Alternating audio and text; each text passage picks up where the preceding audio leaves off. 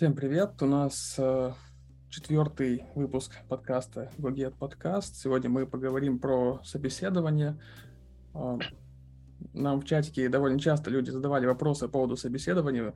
У всех свои вопросы, у кого-то есть недовольство, у кого-то есть недопонимание, почему на собеседованиях та или иная структура, почему там задают те или иные вопросы, зачем нужны секции э, при собеседовании людей. И сегодня мы постараемся это обсудить.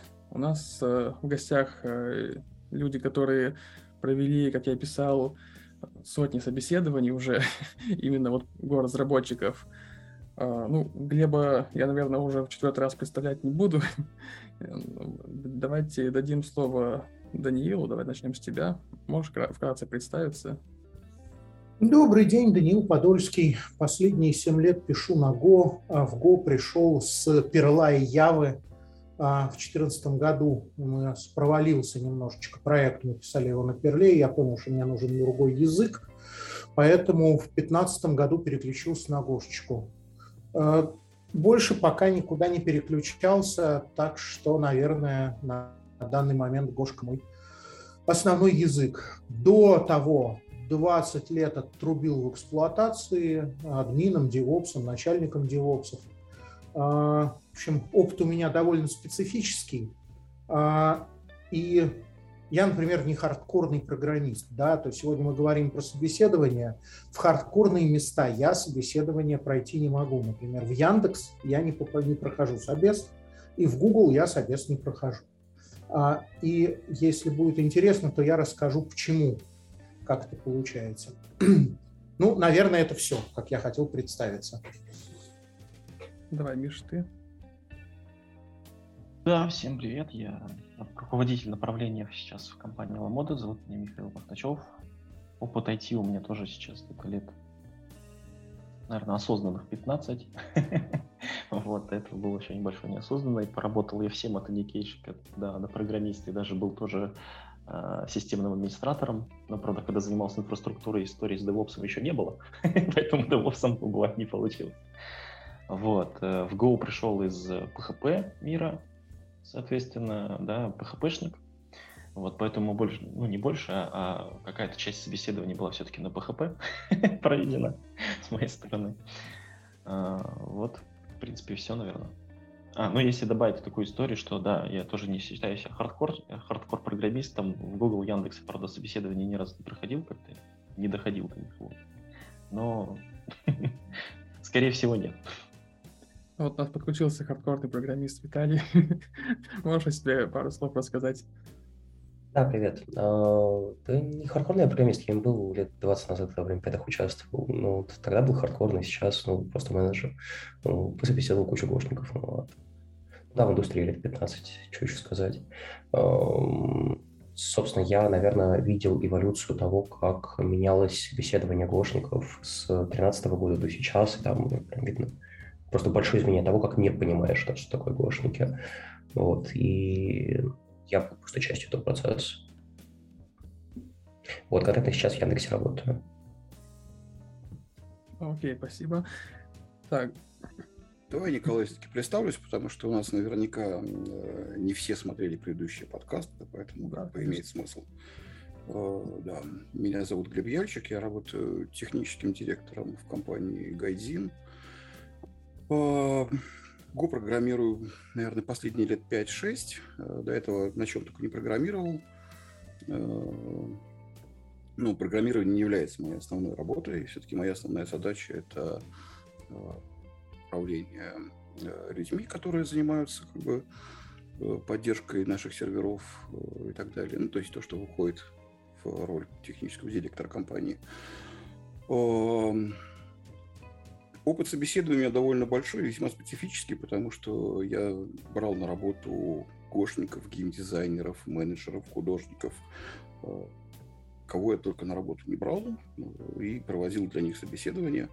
Э, это довольно любопытный момент, потому что я, например, считаю, что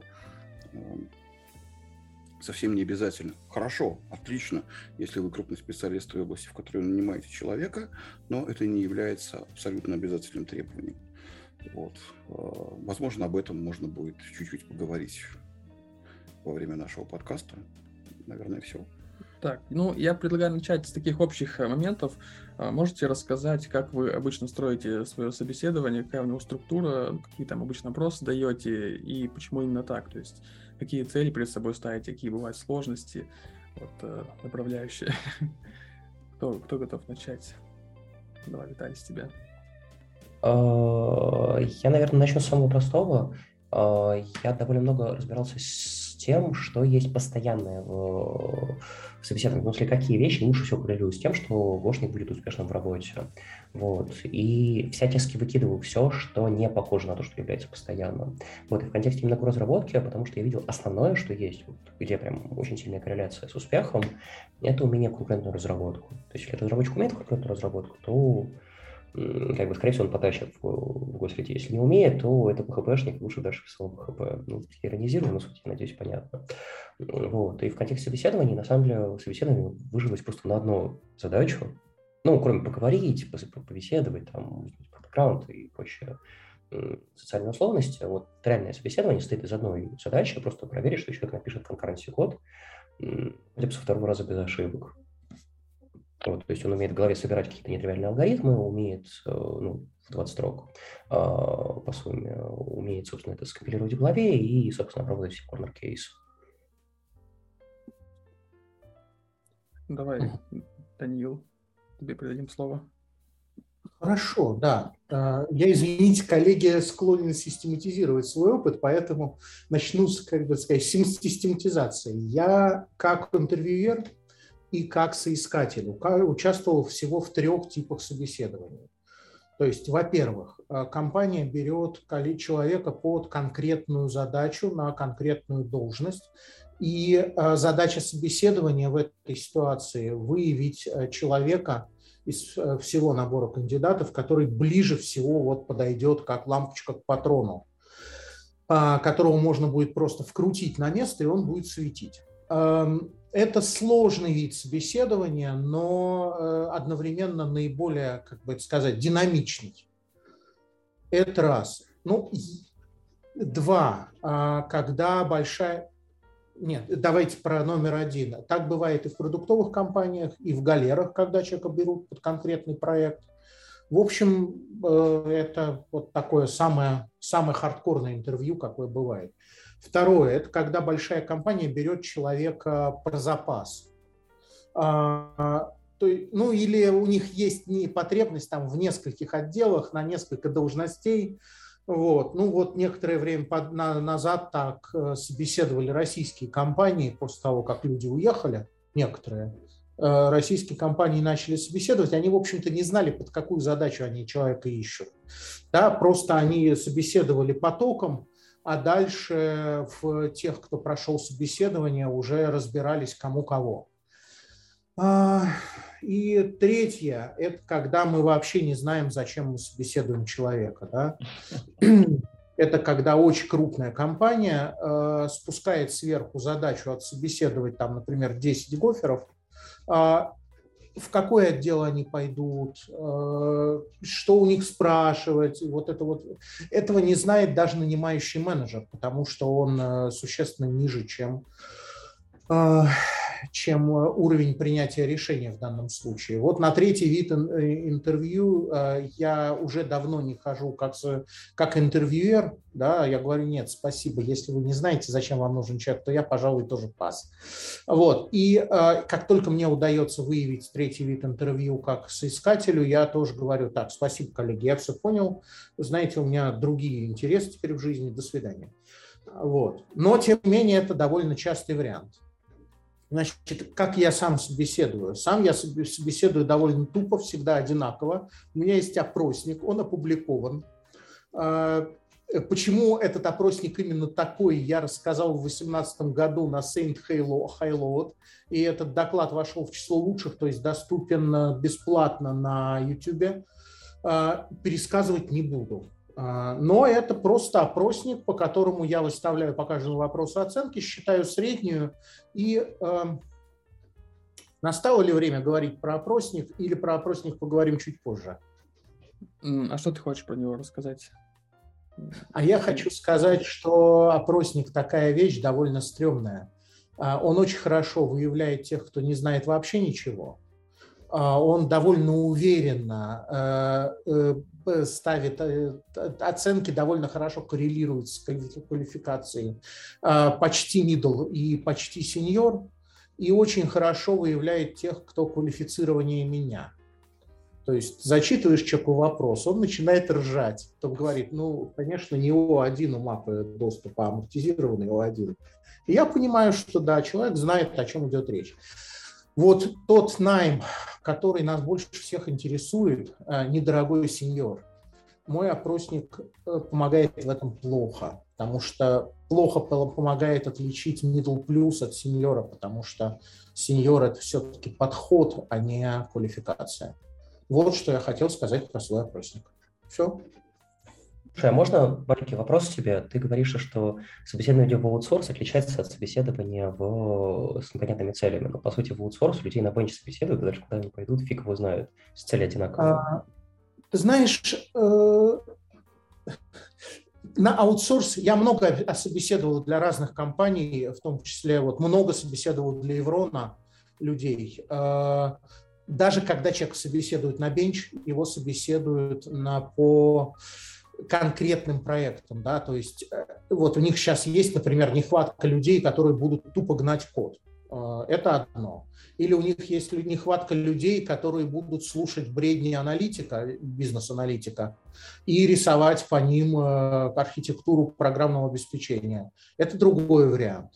Или им нужен человек, который будет разговаривать с заказчиком и объяснять заказчику, почему э, тот софт, который мы, его, мы ему сейчас предоставим, будет устроен вот так и так, а совсем не так, и почему вот эти хотелки заказчика мы поддержим, а эти хотелки, скорее всего, нет. Э, если э, компания э, аутсорсинговая не зажралась, она собеседует людей под конкретные задачи. Ну, вот мой опыт работы с Липом говорит, что нет. Э, ну, и с другими компаниями. Я не а, Сейчас не буду называть название. Я скажу, да. может быть, Липам это то самое, что зажралось. DataArt, а, Luxoft, Evron собеседуют людей вполне конкретно. В смысле, их собеседуют конкретно. Вопрос корреляции между проектом и этим самым. Давайте пока специфику оставим. Нужно еще... Давай, Глеб, ты расскажи теперь про свой подход. Ну, во-первых, я никогда не собеседовал людей в другие компании, всегда отказывался, если меня просили э, помочь, ну, или, по крайней мере, стараюсь отказаться от подобной работы, потому что проведение собеседования – это такое достаточно высокорисковое мероприятие, в том смысле, что э, то, что человек прошел собеседование, вовсе не значит, что он подойдет э, на работу. И э, брать человека в другую компанию, а потом нести за это даже моральную ответственность я не готов. Я готов брать людей к себе в компанию, э, к себе в команду, вот, но рекомендовать людей уверенно кому-то другому я всегда стараюсь этой участи избежать. Э, на собеседовании я ни разу в жизни не брал человека под задачу. Просто по той простой причине, что, опять же, всегда, когда я беру человека, стараюсь брать его в долгую. Я предполагаю, что человека беру не на конкретный текущий проект, а на то, что он проработает в компании долгие-долгие годы по возможности. Потому что стоимость входа человека в компанию довольно велика. И если люди быстро меняются, а это как бы и это не галеры, где э, сиди, пиши код, вот, как бы продукты, сложные технологии, сложная внутренняя э, структура, не очень хорошо документированная. Э, Все это довольно дорого получается, поэтому лучше брать человека, который проработает долго, и поэтому нужно брать человека такого, который в компании останется. Поэтому на первую, как бы первым вопросом выходит вопрос, который, очевидно, проверить напрямую невозможно, и можно только попытаться оценить, беседуя с человеком, а подойдет ли он вообще в компанию. Сможет ли ты с ним работать, э, сможет ли человек работать в компании – это как бы главный вопрос. Второй вопрос, понятно, это минимальный уровень знаний. Э, он выясняется по ходу рощи, то есть по ходу беседы он довольно быстро выясняется. Э, есть ценз определенный, если человек там до какого-то уровня дотягивает, понятно, что мы его не берем. Но второй по важности вопрос после того, сможет ли он работать в компании, это является ли человек программистом, если мы берем человека на Go. Потому что бывают люди кодеры, которые, для которых как бы то, что они делают, это некоторая магия, набор научных заклинаний. Они ловко научились их применять, э, довольно быстро записывать, и у них даже что-то работает. Э, как правило, вот э, я таких людей стараюсь не брать. Я стараюсь брать людей, которые являются программистами. То есть люди, которые понимают, что они делают, люди, которые могут переключаться на другие задачи. И в этом смысле получается, что тот набор конкретных знаний, которыми они обладают, то есть вот надо, с моей точки зрения, нужно знания поделить на знания по специальности, по программированию, и знания Э, которые относятся к конкретным библиотекам, фреймворкам, еще чему-то. Все это хорошо, когда у человека есть, но это совсем не главное при найме. Вот с моей точки зрения. И вот, собственно говоря, по этим трем критериям получается, как бы подходит ли человек под компанию, э, может ли человек развиваться в профессиональном плане, то есть является ли он программистом, ну и обладает ли он минимальным цензом, потому что понятно, что мы берем его не в воздух, а у нас какие-то позиции не закрытые. Способен ли он в принципе потянуть на этой позиции? Причем бывает даже такое на собеседовании, что человека немножко не дотягивает э, по знаниям, но человек настолько по рассуждениям, по беседе и прочему нравится, что как бы с этим приходится мириться, и человеку, например, предлагать позицию. Кстати, отдельное огромное спасибо Даниил за вопросник. Э, он крайне экономит время на собеседовании. Более того, э, я обычно собеседование начинаю с вопроса, читал ли человек опросник и готов ли он по нему отвечать.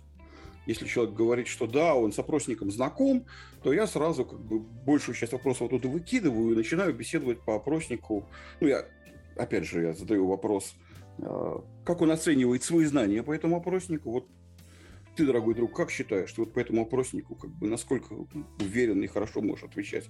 Ну, а потом уже в зависимости от его ответа э, начинаю с ним беседовать по этим темам, по каким-то. Вот. Примерно так у меня обычно строится собеседование. Ну и должен еще отдельно заметить, что ни разу в жизни э, у меня ни одно собеседование не прошло по одному и тому же утвержденному сценарию, утвержденному плану, всегда оно, в зависимости от человека, от его ответов, оно всегда куда-то уходит в, какие-то разные стороны, и все собеседования получаются разные. Поэтому, в частности, подготовиться, вот просто типа я возьму вопросник Даниила, все по нему выучу и отлично пройду собеседование. Нет, так не получится. Ну, наверное, ну, все. До сих пор почему-то. Хотя ну, вопрос-то жена. Ну, это как на экзамене. Билет только чтобы завести разговор, а дальше уже как пойдет. Ну, в частности, да, да. А, по поводу опросника, я во все чатики, куда мог, скинул ссылку, и а, на страничке подкаста также в описании ссылку добавлю, так что можете не переживать. А, Миша, давай ты выскажешься теперь. Да. Как там у вас ну... в Ламоде? Ладно. Так, знаешь, еще у вас в Ламоде. Ну хорошо, хорошо, я, я это запишу. А, да, давайте я, наверное, сфокусируюсь на том, что я, наверное, больше буду говорить про опыт Ламоды, да, так как текущее состояние, скажем, может быть, кому-то будет больше интересно. Вот, с вышесказанным я, наверное, ближе всего к э, Глебу, да, потому что, во-первых, действительно, нанимать человека на конкретный проект не всегда правильно, если не подразумевается поэтому какой-то длительный, очень длительный процесс, да, там, например, мы там делаем интернет-магазин, это наш проект. Вот. Э, внутри Ламоды мы, в принципе, тоже нанимаем потоками. У нас нету специфики найма, то есть у нас там какой-то отдельный проект может нанимать человек, технические собеседования могут проводить люди, которые с этим проектом вообще не связаны. И от технического собеса нам нужна именно оценка э, техни- технических скиллов человека для определения его грейда, скажем так. Вот. Собесы технически у нас всегда проходят шаблонно. Почему? Потому что так как это поток, нам нужен четкий, ну, сформулированный фидбэк, да, чтобы Потом люди из команды, читая отзыв, знали, что спрашивали и какие ответы подразумевались. Ну, не то, что подразумевались, да, а что ожидали кандидаты, потому что они тоже участвуют в собеседовании. Для свободной беседы у нас тоже время есть. А, это финальный собес. А, здесь мне на самом деле не, я не могу как бы обесценить одно и оценить другое, да, это очень два важных этапа. То есть вот этот э, хардовый и софтовый, он важен. Вот. Если немножко подробнее про технический сам собес, то он у нас там в основном делится на четыре части. А, Гошка у нас проходит так, что мы уделяем минут 10, собес всего 2 часа, да, минут 10 уделяем на рассказ о своих прошлых именно проектах, что позволяет нам, во-первых, определить понимание человека того, что он делал, это очень важно, потому что от того, как человек рассказывает о том, что, какие проекты он делал, какие он там подводные камни ловил и что, можно очень достаточно хорошо понять его как бы мотивацию, да, то есть насколько он был заинтересован, интересно и насколько глубоко все знает. А нам важно это, потому что у нас достаточно разрозненная система, много бизнеса, всякой логики раскиданы и так далее. Вот, ну и да, как прикольно, когда ты говоришь человеку, расскажи о своих технических штуках, а он тебе начинает втирать про какие-нибудь бизнес-проекты, которые он там а, мог как будто с HR разговаривать. Вот. Потом у нас идет а, именно опрос по Go, да, то есть там мы даем задачки и на примере задач задаем вопросы. И тут на самом деле действительно, как Глеб и говорил, наверное, одинакового никогда не было. То есть мы с любой задачки можем сорваться в какую-то страшную глубину там, э, и так далее. Но и задачки идут от максимально простых к более сложным. Вот. И уровень закапывания вот зависит от э, собеседуемого. То есть если человек уверенно, быстро отвечает, можем что-то скипать, пропускать, э, вообще спрашивать по глубину и так далее. А, ну, еще и о специфике компании. У нас есть достаточно требования большое к базам, да, то есть мы достаточно жестко спрашиваем, ну, как жестко, это в кавычках, да, там, транзакции, там, всякие эсиды и так далее по базам. И базы это сложно. Я вот изъял, из я изъял из опросника вопрос про уровни сериализации, потому что я и сам не твердо помню, да, а из кандидатов не помнит никто. А нам на самом деле это не то, да, у нас таких вопросов нет, нам важна модель транзакционная. Почему? Потому что вот транзакционная модель в базе данных, да, вот это многопоточное изменение данных очень хорошо коллерирует, коллерирует с микросервисной архитектурой. Когда у вас куча сервисов, куча транзакций между ними, и вам нужно вот это конечное состояние достигнуть. И когда человек хорошо ориентируется, как бы как работает с этим база, он может это интерполировать. Да? Поэтому тут как бы у нас такие вопросы. Ну и индексы вследствие алгоритма мы обязательно спрашиваем, потому что это показатель того, насколько человек копал в глубину. Это во-первых, да, то есть потому что а, некоторые вопросы в лоб решаются максимально просто, а Э, уже давно решены, точнее, некоторые проблемы максимально просто, а люди начинают городить какие-то сложные истории. Вот. Ну и вопросы пользователя, вопросы пользователя, хотел сказать, вопросы кандидата у нас тоже крайне четкий такой момент, мы от себя время выделяем, потому что по ним тоже можно очень много сказать кандидате, что вы интересует. Вот. Ну, это вот я, наверное, более так специфично рассказал. Вот. Ну, в Ламоде есть а такой э, немного специфичный опыт того, что э, иногда набирают людей, у которых нет опыта а. в Go, а потом переучивают их постепенно на Go. Вот можешь про это пару слов. Да, я забыл сказать, сейчас секунду добавлю. Да, у нас эм, мы часто собеседование проводим как бы на PHP, э, в плане того, что человека мы опрашиваем по знанию PHP и задачу ему даем на PHP. Вот, э, с целью того, понимая то, что когда он придет к нам, он будет переучиваться на Go. И там такой специфичный собес с целью того, что нам не важно, насколько он знает PHP, нам важно, насколько он знает программирование. Так, Виталий? Э, на самом деле, ну вот как раз-таки лет пять назад, шесть назад, как раз большая часть беседований нагошников была именно направлена на людей, которые в ГО недавно, и там действительно большая часть вопросов, э, ну вот по большому количеству компаний, ну и то, что я делал, как бы реально выстраивается э, собеседование для Go-разработчика, дается ему задача на Go, но при этом он может писать на PHP. То есть, вот, когда я говорил задачу про конкуренцию, это ее можно вот банально написать миток в базе данных на PHP. Ну, вот, вроде простая задача, но на самом деле она мало отличается от специфики Go, и если человек ее пишет, то как бы на он будет нормально справляться. Вот, но у меня вопрос в другом. А, ты говорил, что вы в Ламоду спрашиваете про уровни изоляции транзакций, сериализацию и прочее.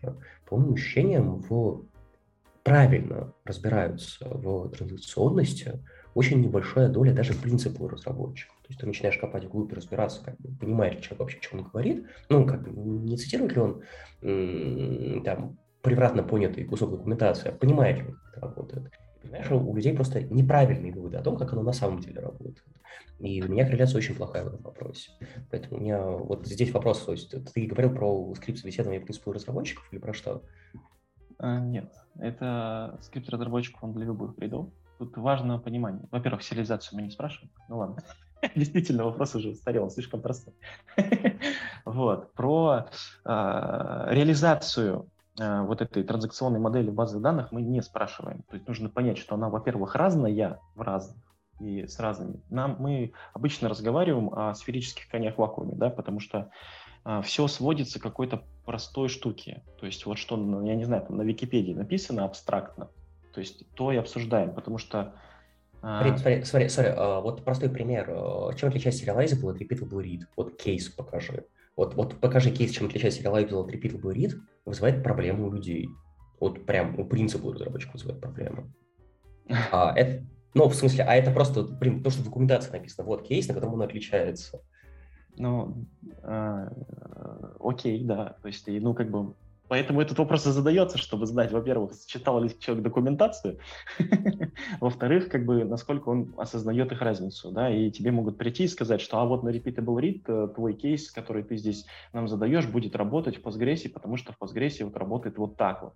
А в MySQL это работать не будет, эта ошибка не будет фикситься, да, там, э, фантомная, потому что вот работает так-то.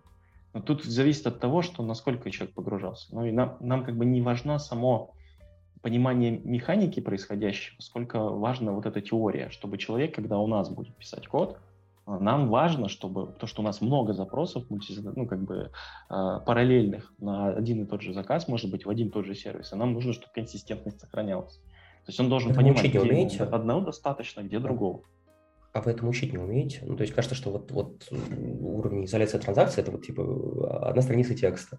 Не, на самом деле, э, фактически, вот э, про собес, который я рассказал, у нас нет такой истории, что мы за правильные ответы ставим галочки, да, потом посчитали галочки, типа 70 штук набрал, значит прошел. Нет, на самом деле человек может провалить какой-то вообще этап. То есть, например, человек может э, крайне не не впечатляюще пройти этап собеседования про теории, ну, по Go, например, да, но очень хорошо рассказать про базу. И мы, в принципе, можем его нанять. Э, потому что мы просто можем выделить, то есть так как у нас собеседование потоковое, да, у нас обычно не одна вакансия на конкретное место, а много вакансий. И, например, я являюсь руководителем стрима найма, я знаю, какие вакансии в какие команды. Я примерно представляю, какие туда люди нужны, да, то есть на данный момент. И я могу а, скоординировать, что вот этот человек с такими знаниями вот втыкается как лампочка туда лучше. И мы можем туда профиналить уже, ну, тщательно себе провести. И потом я... брать. Э, Давайте... Я, на самом деле, сори, тут на самом деле я не сказал важную вещь, а на самом деле мне надо было начать. А, важная вещь, чем, наверное, мой скрипт собеседования отличается от остальных, я принципиально учитываю, в чем команда может доучить кандидата. Ну, то есть вот, вот есть вещи, которые вот кандидат может не знать вообще или знать, скажем, хреново, команда придет его научит. То есть вот, вот, скажем, уровень сериализации транзакций, как бы, они довольно легко учатся, потому что, там, ну, скажем, вот, в кейсе в конкретной команде, как бы, ребята расскажут, там, тимлит есть, он адекватен, он это понимает. А есть вещи, которые учатся хреново. Ну, то есть вот то самое, понимать вообще, как писать SQL. Вот, вот, вот эти вот развесистые штуки, просто уметь думать на языке SQL, это вот то, что учатся месяцами. То есть вот взять, переключить мозг с копипасты на остальное. Вот. И кажется, что это сильно важнее в условиях э, именно сильной продуктовой разработки и сильных команд. То есть, когда не фиксированные юниты фигачатся, то есть вот, вот юнит, вот мы его взяли, он вот ровно такой, какой пришел на специализм, и он, собственно, идет работать. Когда мы говорим, что, собственно, процесс адаптации в команду – это тоже процесс, и там, типа, за три месяца он, ну, всем тестующим штукам, которые, вот, собственно, мы вопросники прочли, собственно, он научится. А проверять нужно те, ну, какие-то другие вещи. Смотря то, что человек интересуется окружающим пространством в принципе. То есть ему интересно, как это все устроено. А, там, вот, аналогично. Что он умеет думать на нужном языке. И это гораздо важнее. Ну, это, на самом деле, я спорю с Даниилом и его, его опросником на тему того, что э, как бы человек просто идет, выучивает опросник в тупую, э, как О, бы это, это не мало помогает. Да. Так не работает. Я, кстати, удивлен тому, что редко люди отвечают на такой вопрос, и, возможно, это, кстати, некоторым людям э, удаст, придаст уверенности немного, потому что вот э, я, кстати, вот предлагаю к следующему вопросу двинуться. Э, есть люди, которые прям боятся ходить по собеседованиям, у них волнение и все такое, то есть нам в чатике периодически такие люди пишут, и это даже есть опытные разработчики, у которых есть какие-то уверенные знания, и которые как они утверждают, им даже не помогает постоянное хождение по собеседованиям. То есть вроде бы опыт есть и в разработке, и в прохождении собеседований, а все равно есть какой-то такой страх. Вот, э, может быть, у кого-то из вас есть какие-то советы или какие-то вещи, которые могут помочь таким людям. Давай, Даниил, тебе. У меня есть. У меня есть. То есть э, я сталкивался с таким, что человек э, боится собеседования, ему неприятно со мной разговаривать. Ну, то есть я, конечно, думаю, что это ему со мной неприятно разговаривать, да, но возможно, что и нет. Возможно, что вообще с интервьюером ему неприятно разговаривать. И, по-моему, каждый раз это от неправильного позиционирования. Да? То есть мы, когда ищем человека на позицию нанимателя, мы э, пытаемся построить... Нет, я не, не буду говорить за всех, но вот за всех те компании, в которых я собеседование проводил, там компания пытается построить с кандидатом партнерские отношения. Дорогой Василий, давайте выясним, годитесь ли вы нам. И если годитесь, то на какую позицию и с, каким, с какой зарплатой. Помогите нам, пожалуйста, это понять. Э, такая интенция обычно у нанимателя. При этом в индустрии же нет безработицы, да, не то чтобы человек пришел, ему нечего есть, а мы такие, ну давайте расскажите нам, как вы нам можете подойти. Нет, это у нанимателя проблема. Нанимателю некого нанимать, поэтому если уж мы завлекли человека на, на собес, то мы максимально, с максимальным интересом к нему относимся. А человек думает, что по ту сторону экрана э, с ним разговаривает какой-то враг, который собирается его унизить. Это, коллеги, не так. То есть я не знаю, что вам сделать с, этим, с этим неправильным позиционированием, но э, проблема неправильного позиционирования и некоторой враждебности, э, преднастроенной по отношению к интервьюеру, она существует. А. Давай, Глеб. Да, ну вот у меня примерно тоже степь. Вот программисты, они обычно люди достаточно рациональные, и, возможно, вот такое простое рациональное рассуждение поможет как бы э, потенциальному кандидату. Любое интервью для компании стоит денег, потому что нужно отвлечь людей, нужно потратить время, э, нужно найти потенциальных кандидатов, нужно разослать им э, приглашение, организовать встречу и так далее. То есть компания заранее для того, чтобы поговорить с вами, потратила довольно большие деньги. То есть она уже даже не вам, может быть, лично, но в целом она из кармана вытащила определенную сумму и ее потратила. И она совершенно не хочет, чтобы эти деньги потратили, были потрачены впустую. То есть компания, чем быстрее нашла нового человека, тем лучше. Поэтому компания старается действительно, как бы, вот как говорил э, Даниил, от человека получить максимум информации о том, что он из себя представляет. Не для того, чтобы его выгнать с собеседования, с позором, а для того, чтобы его нанять в компанию. И как бы вот э, эта позиция, она действительно как бы именно такая. То есть компания больше в вас заинтересована, чем, э, скорее всего, вы в компании.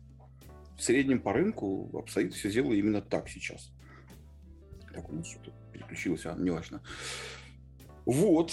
Э, кроме того, такое довольно забавное рассуждение у меня возникло в голове, когда я сейчас стал об этом думать, э, про опросник, да. Э, зачем вообще нужен компании опросник? По одной простой причине, потому что интервью для того, что для интервьюера тоже является стрессом. Это стресс не только для того, кто э, пришел пособеседоваться, а как бы когда с вами говорит другой человек, он тоже говорит совершенно незнакомым человеком. Э, не всегда собеседование идет гладко, иногда приходится решать какие-то проблемы оперативные, причем мы же заинтересованы, чтобы поговорить с человеком, получить с ним информацию, а он ведет себя нервно, он явно как-то не так отвечает, и это тоже все нужно быстро решать. И поэтому вот эта шпаргалка, она одновременно для интервьюера является э, тем, что позволяет ему как бы не забыть, зачем он вообще сюда пришел, э, какие вообще у него были вопросы, то есть вы как бы учитываете, да, что как бы вот человек, который от вас по другую сторону экрана, он тоже в большей или меньшей степени испытывает какой-то стресс. По-другому не бывает. Любая беседа с незнакомым человеком, особенно беседа, которая достаточно важная для обеих сторон, э, которая затрагивает, которая не на приятную тему про погоду, а про какие-то вещи, когда вскрываются какие-то не очень приятные вещи, там, вы не можете ответить на какой-то вопрос, это неприятная ситуация. И для вас неприятная, и для интервьюера неприятная. Потому Я что могу это переводит... подтвердить, кстати. Потому... Я могу это подтвердить, кстати, тоже. У меня опыт просто очень маленький в собеседовании. Я собеседовал там раз 10, может, 20 максимум. И действительно, сам... Я, наверное, больше боюсь собеседовать, чем собеседоваться. Вот, там больше переживаю. То есть ваша невозможность ответить, она является стрессом и для того, кто вас слушает. Это не ситуация, а он не смог ответить, сейчас мы его выгоним. Нет такой цели. Ну вот, все, наверное. Виталий, ты хотел что-то добавить? А, я здесь добавлю, что ну, последовательно компания не просто тратит деньги, компания теряет деньги на каждом собеседовании. То есть берут лучших специалистов, вот берут вот человека, который реально является множителем результатов, вот берут директора, и он идет, собеседует людей. Это потеря денег. Это гораздо больше. То есть это вот, вот то, что, то, что вообще инвестировалось, тратится, это гораздо хуже. Вот. А, касаемо того, что а, ну, собственно, я, и компаниям по многим причинам действительно важно, что это за кандидат. Например, просто положить его в базу и вести собственную базу кандидатов. Это есть в любой крупной компании своя база кандидатов. Собственно, она трекается, она трекается с годами и так далее. Если компания старая, как бы часто там, люди там собеседуются по два раза, по три раза. Вот. И, ну, или, скажем, вот с человеком собеседовались три года назад, увидели, собственно, его резюме, увидели, что ему стало сильно интереснее, и, собственно, исходя из этого, принимать решение, что его можно сильно более интенсивно бомбить. Вот, поэтому компании делают объемные собеседования для того, чтобы дальше, ну, и, и улучшать собеседование для того, чтобы дальше можно было это фильтровать. Вот, а касаемо того, что нравится, не нравится, ну, взгляд, комфорт для кандидата, вообще говоря, это критерий эффективности собеседующего. То есть вот критерий того, что собеседующий профессионален, это то, что кандидат остался доволен компанией и собеседованием. То есть если он доволен, собственно, кандидат собеседующий профессиональный. Если, если человек остался недоволен, ощущает себя плохо, и компания думает плохо, ну, собеседующий, очевидно, не справился со своей работой.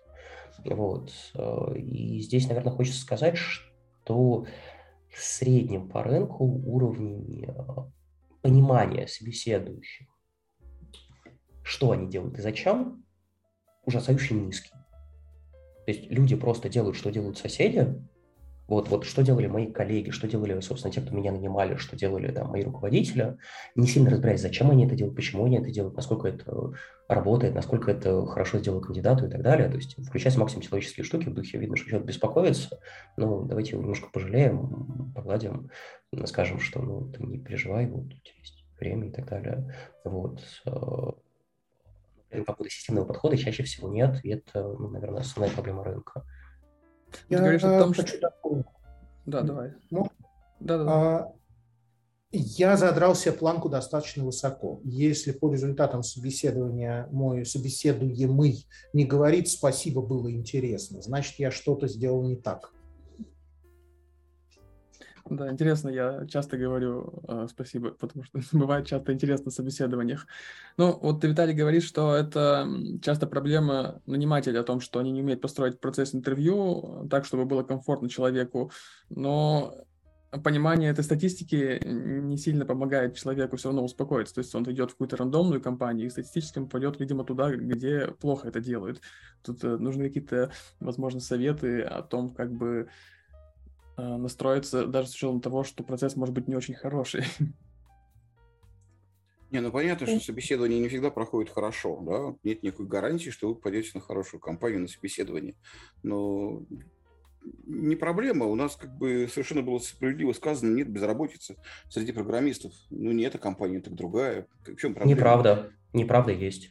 Серьезно, среди медлов прям уверенно есть. То есть вот, вот как человек, у которого бар, и который прям вживую отслеживает людей, по 2-3 месяца ищут работу, она есть. У видов. А, а в это время они чем заняты? А чем они, да, 150 тысяч. Средней зарплате 40.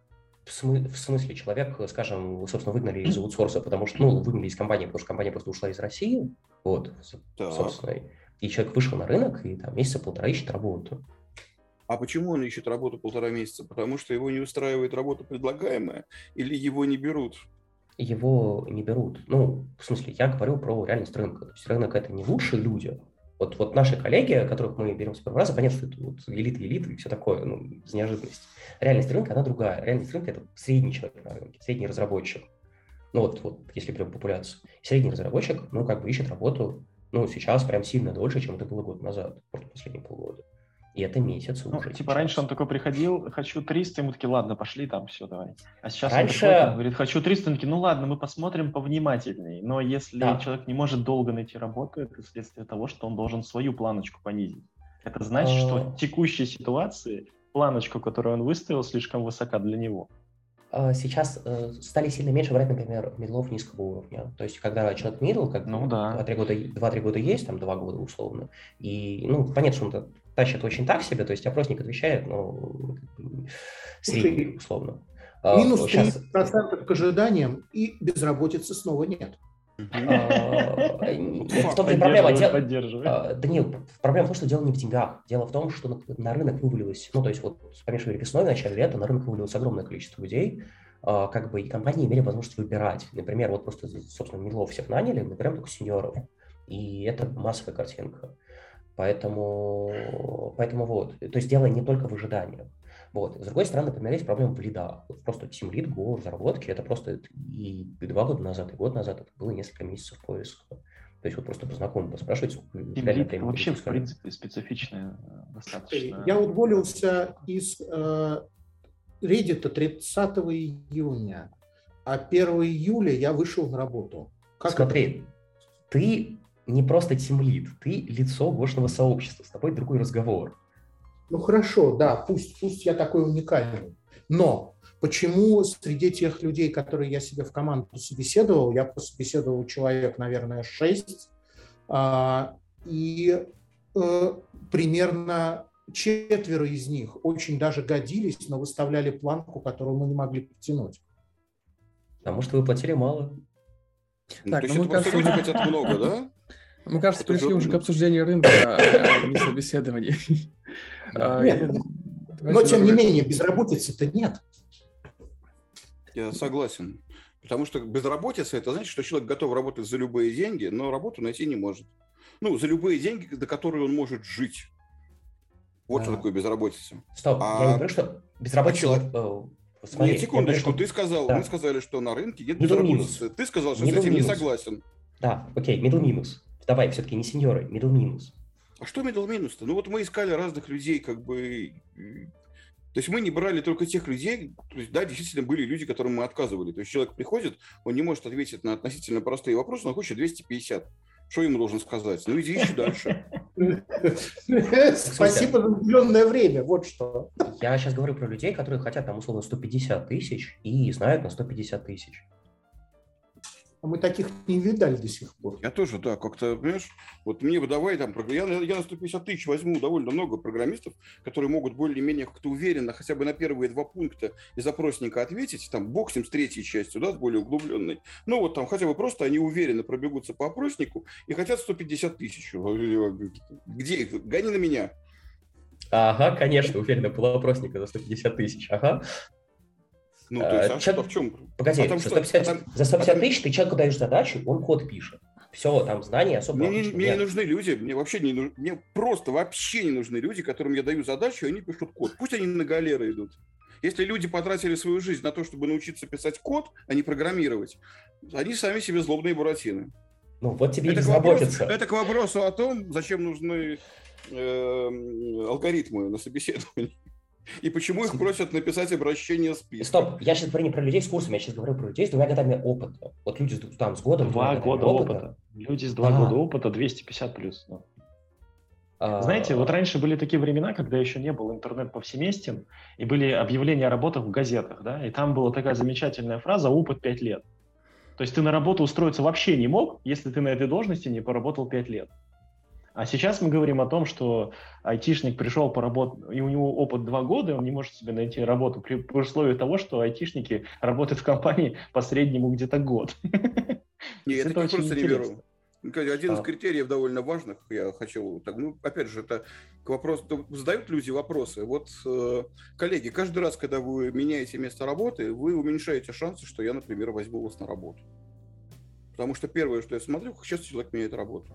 Если человек меняет работу раз в год-два, и это у него... Понятно, что это к, ну, к молодежи не относится, да? Ну, приходит человек со стажем, у него там 8 лет стажа, 8 мест работы.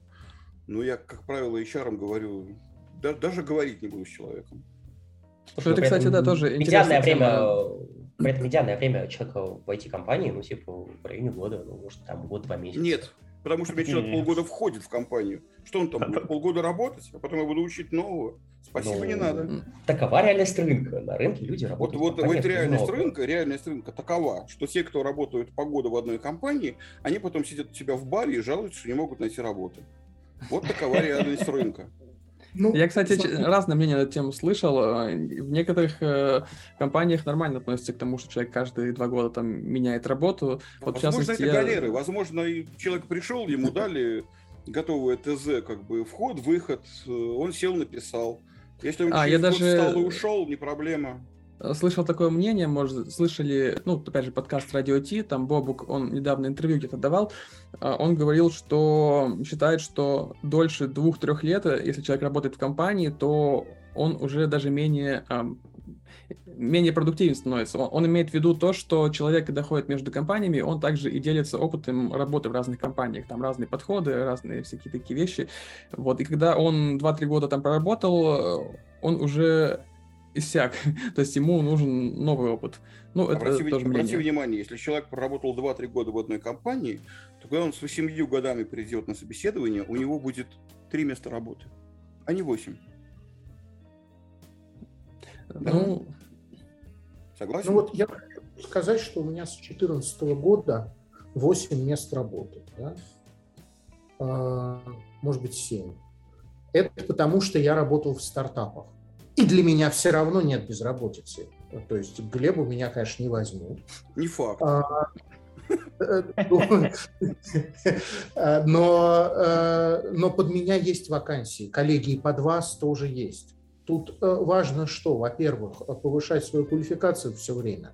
Во-вторых, воспринимать работодателя как партнера по этой игре не противника, партнера. Это игра не с нулевой суммой. Это игра, вы, если при удачном найме выигрывает и работодатель, и вы. И э, ну, ну, не задирайте планку, не надо. Ну, то есть не надо, если вы на прошлом месте работы получали 6, на новом просить 7. Давайте так поставим а. вопрос. Вот мы часто говорим про зарплаты, про планки. Вот вы бы давайте пройдемся по разным, например, суммам, и чего бы вы ожидали от э, людей, например, на зарплату, там, не знаю, 100, там, 200, 300, 400 тысяч. Вот, кто хочет... Николай, можно, можно я там в чате мелькнула от э, слушателя, от Айдроид замечание, что может быть и 8 мест работы на одном месте, если человек развивался. В смысле, 8 мест работы по году, если человек развивался. Э, уважаемые э, претенденты, поймите одну простую вещь. Э, у компании любой нет возможности собеседовать всех. То есть любой найм, он связан с некоторыми рисками и с потенциальными ошибками. Каким образом компания пытается минимизировать эти риски? Она пытается еще на этапе чтения резюме человека часть людей отфильтровать э, решить, что вот этот человек с меньшими шансами нам подходит, чем вот этот человек. И, возможно, вы прекрасный специалист, но вот из-за... Я не говорю про любую компанию, да, я говорю вот про, про, например, про работу в нашей компании, да, про мой подход к найму. А, возможно, я ошибочно вас не возьму, но э, вы не попадете в выборку, имея 8 мест работы за 8 лет, просто потому что, с моей точки зрения, риск того, что среди 10 таких людей окажется нормальных кандидатов недостаточное количество, чтобы было потрачено на них время. Я лучше найду Э, чуть меньшее количество кандидатов, по которым у меня чуть большие шансы найма. Потому что, как мы уже говорили, любое собеседование – это затраты, это потери финансовые для компании. Вот и все. Слушай, я здесь добавлю, что вот это вот про 8 мест, это не история про технический уровень, это история про вашу культуру. Именно вот, вот культуру вашей компании. На рынок не так работает. На рынке нормально люди находят работу, когда меняют работу раз в год. И, ну, то есть вот, вот включая крупные компании, типа там, собственно, от аутсорсеров до, собственно, Яндекс ВК, у них все в этом случае хорошо. Вот. Возвращаясь Ты знаешь, это просто... Как... Да, возвращаясь История как в институте. Первые, да. первые полтора года ты работаешь на зачетку, да, а потом она зачетка работает на тебя, да, типа. Если у меня есть три компании, типа Авито, Яндекс, я не знаю, там какой-нибудь э, Mail.ru или Сбербанк, то в следующее место работы я гарантированно себе найду проще. И смотреть на это резюме будет лучше. Но смысл-то в том, что например, если ты проработал в таких компаниях такое маленькое время, возможно, ты там чему ты научился. Ну, типа, ты лучше стал понимать, там, не знаю, какие-нибудь указатели или устройство э, там, выделения памяти Go или еще что-то. Но ты не научился тащить проекты, ты не научился тащить фичи на прод. А программисты — это не про написание кода, как говорит Глеб, это нужно на галерах, там тебя возьмут. А программирование — это про реализацию функционала, требующегося в данный момент, в данном месте. И тут, знаешь, программирование, оно не, не определяющей роли имеет. Ну, во, во всяком случае, в наших реалиях Слушай, в России. Я да, с тобой сейчас буду спорить.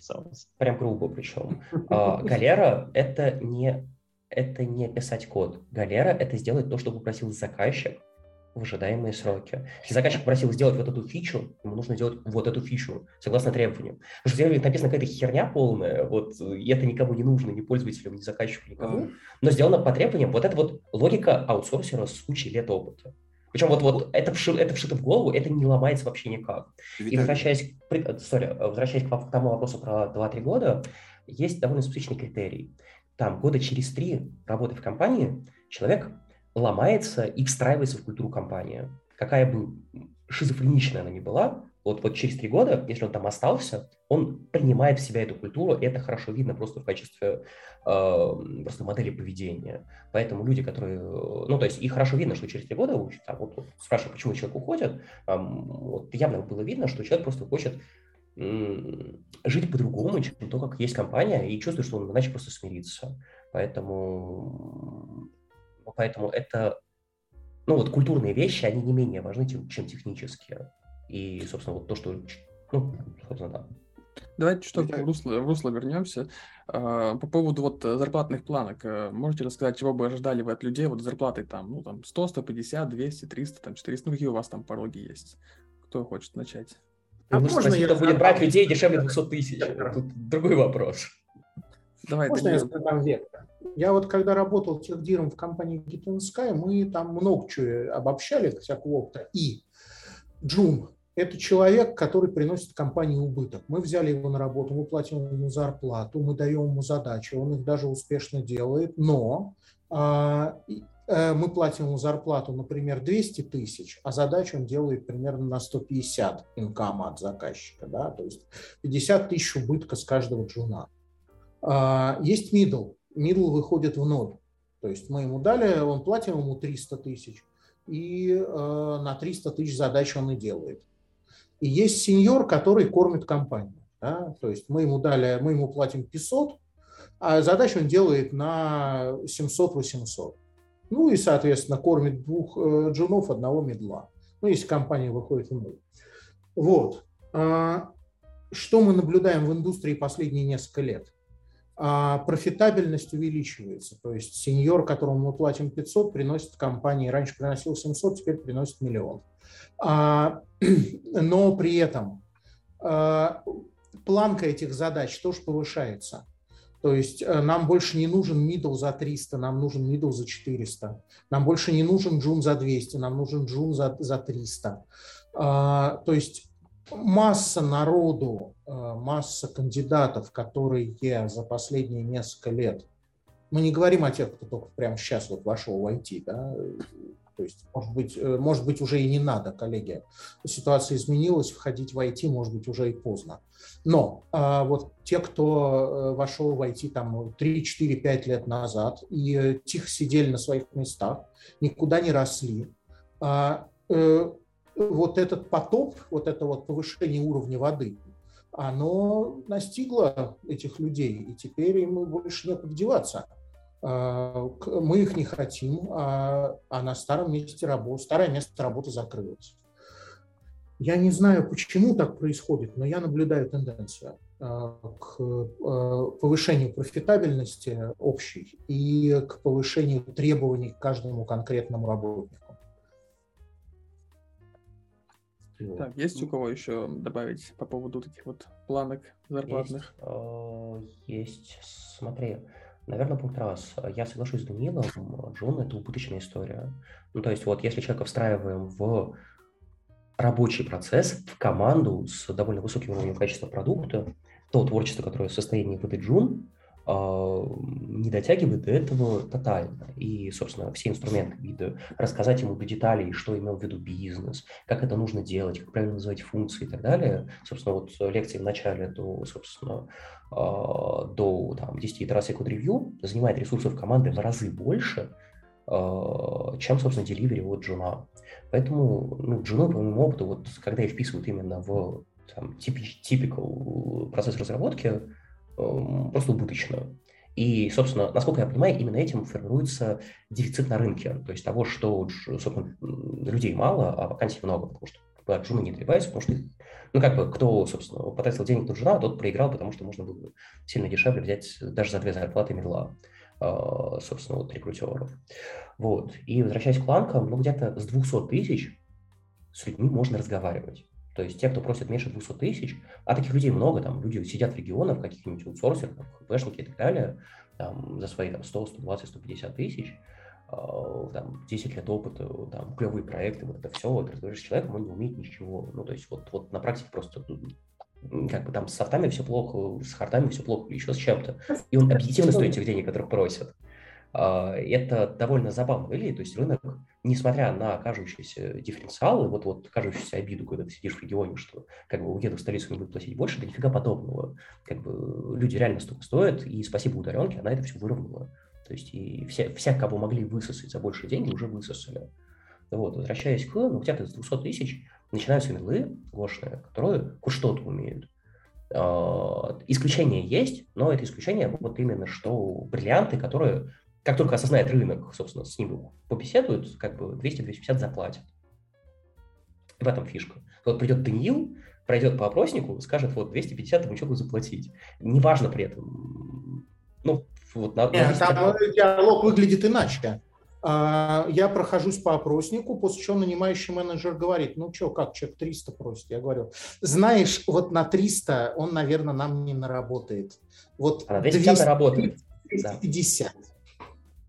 Вот, ключевое, что где-то там начинаются, собственно, люди, которые хоть, хоть сколько-то полезны. Где-то с 300-350 тысяч начинаются люди, которые полезны самостоятельно. То есть, ну, где-то где начинается с 350 тысяч, то есть, которых можно ставить одного в команду, вот, вот ему получать довольно там, значимый кусок продукта, и э, будь уверенным, что он ну, хоть сколько поедет в нужную сторону. Где-то с 350 начинается, условно, сеньорити такого уровня. Нет, ну, а... это выглядит примерно так. Я сформулировал задачу очень мутно, mm-hmm. да, потому что я ее сам не очень понимаю.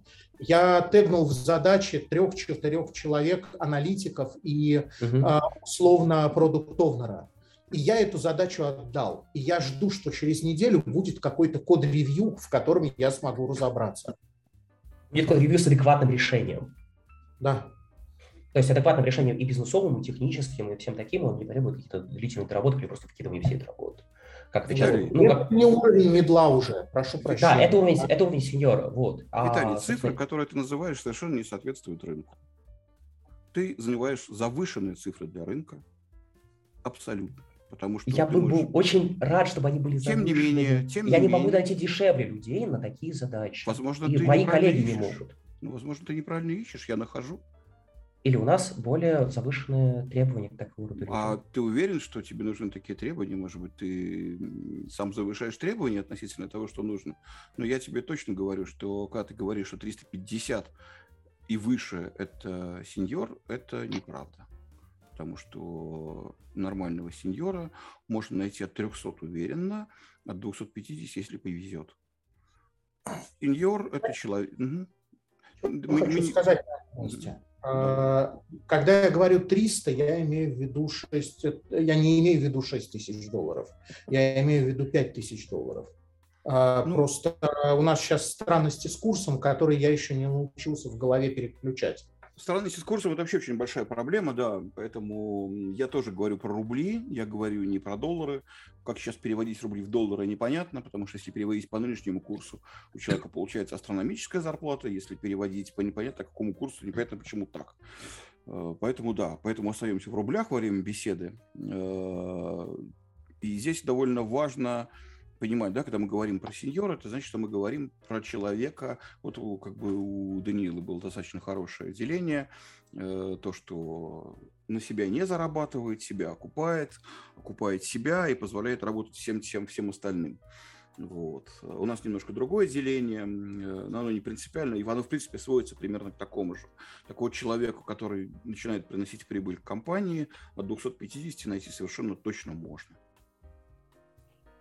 Ну, я же не спорю. Да. Мидла за 250, который прям полезен, Мидл, вот. мы же договорились, что мидл человек, который, условно говоря, работает на себя. То есть он работает в ноль. Он выполняет задачи, позволяет компании нет. решать проблемы, но прибыли компании не приносит. Он нет, позволяет нет, оставаться и на плаву. Ну как нет? У нас есть, э, у нас есть а... джун, мидл и сеньор, нет? По моему опыту как раз-таки мидл это... Ну, то есть там, там под переход происходит прям скачкообразно. Ну, давай, давай есть... оставаться в какой-то одной, да. да, у нас у всех разные... Вот угу. Данил предложил как бы прекра- прек- прекрасный как бы вариант деления. Угу. Человека надо учить, потому что он сам будет приносить только убыток. Возможно, он потом дорастет. Мы на это угу. рассчитываем. Человек решает задачи, то есть он переваривает объем, позволяет решать задачи компании, оставаться на плато, оставаться в бизнесе. Но в целом его работа самостоятельная, без привлечения других людей. Если мы никого не будем привлекать, то ну, он в ноль. Он как бы не сделает хуже, но компания не выплывет только на этих людях. И сеньоры – это те, кто начинают работать так, что все остальные, и они в том числе, приносят деньги. Вот такое деление. Я бы а, хотел... Я, я еще добавлю про принципы девелоперов. Давайте на эту тему коротенечко, на эту тему коротенечко добавим еще мысли, потому что у нас еще есть пару вопросов, по которым хотелось бы успеть пробежаться. Слушайте, а по принципу девелоперов тут никому не интересно говорить. Там уже цифры более интересные, кажется, для наших зрителей. Про что? принципы разработчики. Это то, что существенно выше, чем сеньоры. Да, это люди, которые, которым платят столько, сколько они просят. Это не так. Давайте ограничимся сеньорами сегодня. Я Можно я немножко, немножко оппозиционную точку зрения выскажу, что оценивать людей надо не по деньгам, неважно на самом деле. Мне как-то помню, был э, такая история в одной компании, что человек устраивался и просил 80 тысяч. Вот, и он был такой джун. И его бы взяли на 80 тысяч, но в компании было определенные вилки, градации, и меньше, чем на 120 тысяч его взять не могли. Поэтому взяли на 120. Такие истории тоже бывают. И нужно понимать, что человек, у каждой компании нету какого-то градации, что вот мы ему будем платить 300. У каждой компании, знаете, как пишут, от 200 там до 700, да, и потом ты приходишь, и тебе уже выставляют. И это, эта оценка выставляется от значимости тебя, как ты, по, по сути, пособеседуешься, как ты себя продашь этой компании. Сколько самому тебе выставлять, и оценивать, что человек за 300 может принести больше профита, человек за 200, это крайне статистическое наблюдение, которое может тоже приводить к отклонениям определенным, потому что чем больше компания, а, тем больше в ней, во-первых, менеджеров за 300, к которым я себя отношу, и которые прямого дохода компании не приносят, да, какого-то какого артефакта не создают. Вот, но без них не работает ничего. Вот, поэтому тут нужно не в деньгах себя оценивать и не сосредотачиваться на цифре. То есть вы должны в первую очередь сосредотачиваться на том, че, насколько вы актуальны в данный момент. Ну, то есть, потому что типа вы может, можете быть, э, знаете, программистом, э, как там не, не, год назад была, по-моему, статья, или уже два года назад, да, когда там программист, по-моему, на Перле или еще какой-то, еще старее язык, да, в Америке там получал какие-то гигантские суммы, потому что банки с этой платформы не ушли. Он максимально не актуален был, но в данный момент наоборот. А? Кабул. Кабул. А, Кабул, да. Ну, что-то я уже не помню. Я извиняюсь, что Перлс, вот для меня он достаточно. Перлс, слава богу, больше не актуален нигде, даже в банке. Даже да, по поэтому... руки после слез. Да, поэтому делить людей по деньгам не стоит. А вот, вот, сори, сори, кажется, что здесь надо добавить. У меня ровно обратный подход. Я в первую очередь варьирую кандидатов по деньгам. Мне плевать, у него в резюме написано сеньор, джун, мидл и так далее. Я смотрю на то, сколько он просит денег, и исходя из этого строю скрипт собеседований. Ну, то есть вот просто от ожиданий человека, собственно, денежных строю, как бы на кого вы собеседуете. Вот скрипт сеньорный, скрипт principal разработчика. Ну, по-другому приходит, говорит, Просто... говорит 400 тысяч, окей, значит, мы сразу выдаем скрипт principal разработчика, там, со всеми особенностями principal разработчика. А, а если он не делит на принципала, и при этом хочет да. 400 тысяч, значит, нам не по пути. Уважаемые а. кандидаты, очень многие компании ведут себя так. Вот. Если человек просит 200, выдаем ему скрипт на медла и тоже проверяем, что ну, как не джун, и все в порядке. Как бы мы не проверим, что он вдруг оказался клевым синим разработчиком, просто не проверим в рамках этого собеседования. То есть можем ну, примерно понять, что наверное, повыше уровнем, но типа там 250 или 300 или 250, да фиг его знает. Больше 250. Все. Важно, Это то, что определяется важно. таким скриптом понимать, что сеньор-разработчик может крайне плохо дать крайне плохой результат по медловому скрипту. Поэтому, если вы сеньор, вы, пожалуйста, просите правильную вилочку. Типа вот я хочу 300. Ну, чтобы получить правильный опросник. Знаешь, Надо... если синий разработчик э, не проходит middle собеседование, кажется, ему пора с рынка э, двор убирать. А как же Давай, Давайте про зарплаты, проекты? про зарплаты оставим уже тему. Э, нам нужно еще успеть пару. Можно вообще на тему рынка, зарплат и смены работы я вот выписал вопросики. В принципе, они эти моменты, они стоят целого выпуска отдельного. А тут мы немного про собеседование хотим. Э, вот вопрос частый такой, ну, даже можно такое сгруппировать группу вопросов, почему на собеседованиях э, спрашивают про алгоритмы, заставляют решать какие-то алгоритмические задачи, спрашивают про сложность, спрашивают такие вопросы, например, э, чем отличается декларативное и императивное программирование, вот из этой серии. Э, и можно сюда добавить пункт про лайфкодинг, нужен ли он и зачем он нужен. Вот, э, давай, Виталий, ты поднял руку, начнем с тебя. А, я просто скажу, как человек, который занимался олимпиадным программированием, был в тусовке олимпиадных программистов, и как это работает в Яндексе, и как бы в целом общаясь с людьми, которые там JetBrains и так далее, я понимаю, как это все строится и зачем это делают. Ну, помешано с Face Cloud. Это не позиция Яндекса, это моя личная позиция. А, алгоритмические собеседования – это вопрос культурного фильтра, о котором говорил Глеб. Вот, вот когда он говорил про то, что люди работают больше трех лет в одном месте. Точно такой же культура. Если человек умеет решать алгоритмические задачи, ему будет комфортно в Яндексе там, или в JetBrains. Если человек не умеет решать алгоритмические задачи и не понимает, что это такое, ему будет некомфортно ну, вот, вот заниматься поиском. Просто потому, что вокруг люди будут говорить на как бы, языке кнута, а он будет говорить на языке э, как бы, ПТУ. Ну, вот условно говоря, и он просто культурно не вписывается в эту, в эту среду. Вот. Какой и ты ужасный, это... а? Какой ты ужасный. Какой ты сноб. Согласен. Он прав это, поверь, это не снобизм, на самом деле люди, которые за, закончили ПТУ и пишут код за, 100, за 150 тысяч, это прекрасные люди. Я их очень люблю и ценю, потому что ты пришел на рынок, нанял 10 человек, и они сделали свои задачи за заменяемые деньги, это прекрасно. Нет. Они отлично масштабируются. Нет, я не согласен категорически. Вообще ни с одним словом не согласен, просто. Вообще, просто вот ни с одним. Ни одного слова из произнесенного. А, можно я закончу просто про, да, про техническое собеседование? Ну, короче, вот Take раз это про культурный фильтр. А, Take 2 – это история о том, что а, людей берут на довольно... Ну, то есть, если ты берешь людей решать не задачи вида, вот напиши в Laravel 20 строчек, вот, вот собери по шаблону в фреймворке что-то, а берешь людей решать инженерные задачи, вот большого формата. То есть собери сложную архитектуру, разберите, какую базу данных туда запихнуть, как сделать так, чтобы там вот, вот, вот это не разваливалось и так далее. Ты ожидаешь от человека, что он в голове может моделировать, как это все работает. И э, поскольку мы берем людей не, ну, не с 20 годами опыта, которые все это уже делали, а мы пытаемся понять по людям, которые этого не делали, смогут ли они это научиться делать, э, мы это накладываем на те задачи, которые они решали до этого, то есть на как бы, писать код. Вот, и даем им задачу написать код, вида, понимают ли они дату уровня, чтобы собирать простые алгоритмы и, собственно, какой сложности эти алгоритмы работают. И на основе этого делаем вывод, сможет ли решать инженерные задачи. Есть это вопрос ну, некой корреляции и зависимости. И корреляция там хорошая. То есть человек, который может писать э, деревья без ошибок, на самом деле может собирать сложные инженерные конструкции и моделировать их в голове, и в целом как бы неплохо угадывать вот, вот модель, как она будет работать, и за счет этого делать более-менее адекватные архитектурные решения.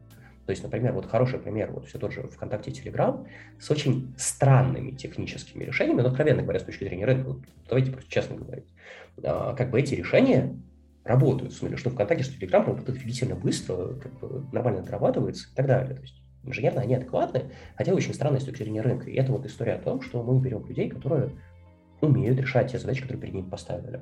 Вот, и, по сути, это и проверяется. А по поводу остального, френд лайфкодинга, я лично придерживаюсь гораздо более простой штуки. Как бы я видел довольно много людей, которые а, имеют кучу лет опыта, но при этом доходят до реальной работы и код пишут очень хреново. А, и на собеседованиях любым металлическим вопросом это не проверяется вообще. То есть человеки, люди очень приятные, прекрасные, у них огромный кругозор, они про все могут рассказать, кучу всего знают, а доходят до реального кода, они какую-то чушь пишут. Вот просто, просто плохо пишут код. Эм, медленно, плохо, с ошибками и так далее, как Past Stack Overflow. И лайфкодинг на там 30 строк кода вот, показывает это замечательнейшее. То, что человек просто плохо пишет код. И это лучшее, что можно делать на собеседовании, это симулировать реальный рабочий процесс. Поставить реальную задачу вот в той форме, которая ставится в компании, и посмотреть реально, как он ее исполняет вот в миниатюре. И это вот практически один к одному мапится с реальной работой. Поэтому лайфкодинг – это лучшее, что есть для собеседующего. Давайте э, позволим кому-нибудь еще высказаться. А можно, Глеб, можно тебя... я ворвусь? Давай, а то я... ворваться. Иногда не вырываешься, если то потом тебя, короче, забывает. Я помню про тебя. Да, по поводу первой э, истории, первой с культурным э, проникновением, тут, конечно, разные вещи. Ну, смысл в том, что, типа, если ПТУшник придет э, в общество крутых институтчиков, то типа он не вырастет, э, а будет просто изгоем, да, ну да ладно. Я бы сказал более кратко, история про то, про вот эти вопросы отличает инженера от ремесленника. Да, то есть есть инженеры, а есть ремесленники. И вот слово инженер на самом деле а, сейчас достаточно сильно забывается, и отличие инженера а, и чем, почему, как инженер мыслит, как, что инженер делает, люди просто не понимают. И в большинстве своем программисты э, разработчики, э, соискатели вакансий, это ремесленники, которые чему-то научились, вот как Глеб хорошо сказал, научились каким-то заклинаниям, да, и выучили их. Это позволяет фильтровать, ну, я не говорю, что это достаточно выучить легко, но и с осознаванием этого действительно, вот про что рассказывал Виталий, да, что умея оперировать этими моделями, ты можешь строить и другие модели, потому что у тебя просто мозги лучше заточены. Почему говорят, Зачем э, программистам математика? Мы делаем плюс один максимум да, в итерациях, потому что математика учит строить модели. Она учит какие-то последовательности в голове строить, какие-то закономерности учитывать и так далее. И вот это очень важно. А, поэтому программистов, математиков больше, потому что программирование — это инженерия, это не творчество, это не искусство, это конкретная штука. Я да, мне крайне интересно послушать Даниила тоже. Я все передаю слово. Во-первых, про математику. Математика чисто дедуктивная наука. Поэтому, изучая исключительно математику, программистом не станешь. А Я этого не утверждал. Это индукция. Я соглашусь. Абдукция, да. Ну, это ладно. Дальше. Вот я, например, ни одного интервью успешно с лайфкодингом не прошел ни разу в жизни. Почему? Потому что я очень плохо в лайфкодинге. Потому что это при том, что я пишу хороший код. Да? Почему я думаю, что я пишу хороший код? Потому что коллеги неоднократно ставили меня в пример. Вот, говорят, у Даниила код понятный. А мне кажется, что это вообще основная характеристика в современном мире кода, понятный код. Вот. А LeetCode я тоже не умею, да, как только на собеседовании возникает задачка из LeetCode а, я говорю, так, знаете, коллеги, я, наверное, не пройду интервью, потому что я могу сейчас начать этот алгоритм изобретать, но я знаю, что он на самом деле существует, можно в справочник сунуться. А, я к чему? Я к тому, что я без, при этом не сижу без работы. А, то есть, э, конечно, если у вас есть время, сходить на LeetCode, подрочить там, за, как это называется, Э, потом... Тренировать. Да, потренируйтесь там. Э, там вот если вы... Э, есть прекрасная на Хабре статья про то, как успешно тренироваться на LeetCode е. Вот потренируйтесь, и все у вас получится. Это механический навык, он просто нарабатывается. Вот. Но даже если у вас нет сейчас времени на LeetCode, это не страшно. Вы получите свою работу. Сам я в, не умею ни проходить интервью, ни делать интервью с live coding ом. Ну, вот, ну, не умею. Поэтому я считаю, что он не нужен. Да? Мне, во всяком случае, не нужен. Ни тот, ни в одном варианте, ни в другом. А, вот тестовые задания я бы, конечно, давал всем, но тут уже работодатели говорят, слушай, тестовые задания никто делать не будет. Я всегда делаю, если мне говорят тестовое задание. Даже если я уже вижу, что я не собираюсь с компанией сотрудничать, я тестовое задание делаю все равно. Потому что... Сори, короткий тейк. Я пробовал тестовые задания, меньше 30% людей их реально делают. Ну, Даже по медлам. Виталий, давай сейчас Данил расскажет. Вот, я придумал новый тип тестового задания, но пока не имел возможности применить его на практике. А именно берем какой-нибудь важный для нас э, open source проект, какую-нибудь библиотечку гошную, и просим человека сделать к ней полезный пиар. И смотрим, что он напиарил. Вот э, я думаю, что это будет прекрасное тестовое задание, но пока не успел попробовать. У меня все. Это, кстати, тоже такой пункт популярный э, по поводу GitHub там, э, и пет-проектов, там, pull-реквестов. Э, люди часто спрашивают, зачем вообще вот нужны тестовые задания, и в частности даже алгоритмы и лайфкодинг, если у меня есть там pet-project на GitHub, почему вот они не хотят ограничиться просмотром моего готового кода? Николай, можно Тоже... я сразу? Я и про пет-проекты скажу да, сразу, давай. и про, по, по теме, по всей. Значит, э, по Pet Project не является показателем, потому что непонятно, сколько лет его писали, вы его писали, а, друг его ваш писал. Реальная работа, к сожалению, отличается от Project, и поэтому на Project опираться хорошо, если его, то есть я бы сказал так, если у человека есть Project, это хорошо. Это говорит о том, что человек является энтузиастом, ему нравится программировать. Это плюс. Но качество Project брать как основа оценки человека э, к выполнению реальной продакшн работы не очень хорошо. Э, тестовые задания, идея про пиар мне очень понравилась. Э, я обычно тестовые задания даю, если человек согласен их сделать. Если человек готов сделать тестовое задание, я предлагаю тестовое задание. У нас есть два варианта тестовых заданий. Один вариант – это тестовое задание на время, дается 4 часа. То есть человеку это хорошо тем, что человек, во-первых, знает точное время, которое он потратит. Человеку присылается эм, задание, и человеку дается 4 часа. Вот что ты можешь за 4 часа сделать? Задача понятна, как можно полнее удовлетворять, удовлетворить э, поставленным э, целям. Э, и там можно многое посмотреть. Второй вариант, если человек не готов тратить 4 часа в таком режиме, это человеку дается задание с требованием сделать, ну, покажи все, что ты можешь, вот сделай как можно лучше. Когда ты, когда ты решишь, что этого достаточно, пришли результат. Пришлешь завтра, хорошо, через неделю тоже окей. Э, понятно, что оценка немножко разная получается. Значит, это по тестовым заданиям. По алгоритмам. Так, а меня... sorry, я тебе добавлю еще да. такую прошу мысли по тестовым заданиям. 4 ну, часа это довольно много, тебе не кажется, для человека? И не думали вы про оплату тестовых заданий? Ну, то есть, если человек будет э, проходить там, ну, человек Нет. собеседуется часто не в одну компанию, может, в пять компаний, и каждые 4 часа выделяет там на тестовое Мы задание. Мы предлагаем человеку по желанию, если не хочет делать тестовое задание, то он его не делает. Если человек готов сделать тестовое задание, во-первых, это опять же плюс, это показывает его определенную заинтересованность, то есть я сразу начинаю относиться к нему лояльнее. Э, потому что я понимаю, что человек заинтересован в компании. Да, это всегда очень важно на собеседовании, когда человек заинтересован не в нахождении работы, а в нахождении работы в твоей компании. Это тоже является плюсом. И готовность выполнить тестовое задание тоже является очередным плюсиком в копилочку. Вот. Э, значит, по тестовым заданиям все, платить мы за них не готовы. Я пробовал такой подход. Нет, мы от него отказались. Значит, по алгоритмам Э, вот моя позиция категорически не согласна с тем, что говорил Виталий. Довольно близка мне позиция Даниила. Эм, с моей точки зрения, алгоритмы нужны для очень простой вещи. Если вы имеете образование программистское, то знание алгоритмов, если вы их помните, говорит о том, что все, что вы учили в институте, не просыпалось у вас мимо головы, и вы это помните. У вас нормально с памятью, э, вы не выкинули немедленно сегодня все, что услышали вчера. Это первое. Второе, еще более важное. Вы были в ПТУ, условно в ПТУ, да, там, у вас какой-то не особо впечатляющий бэкграунд, но вы знаете алгоритмы.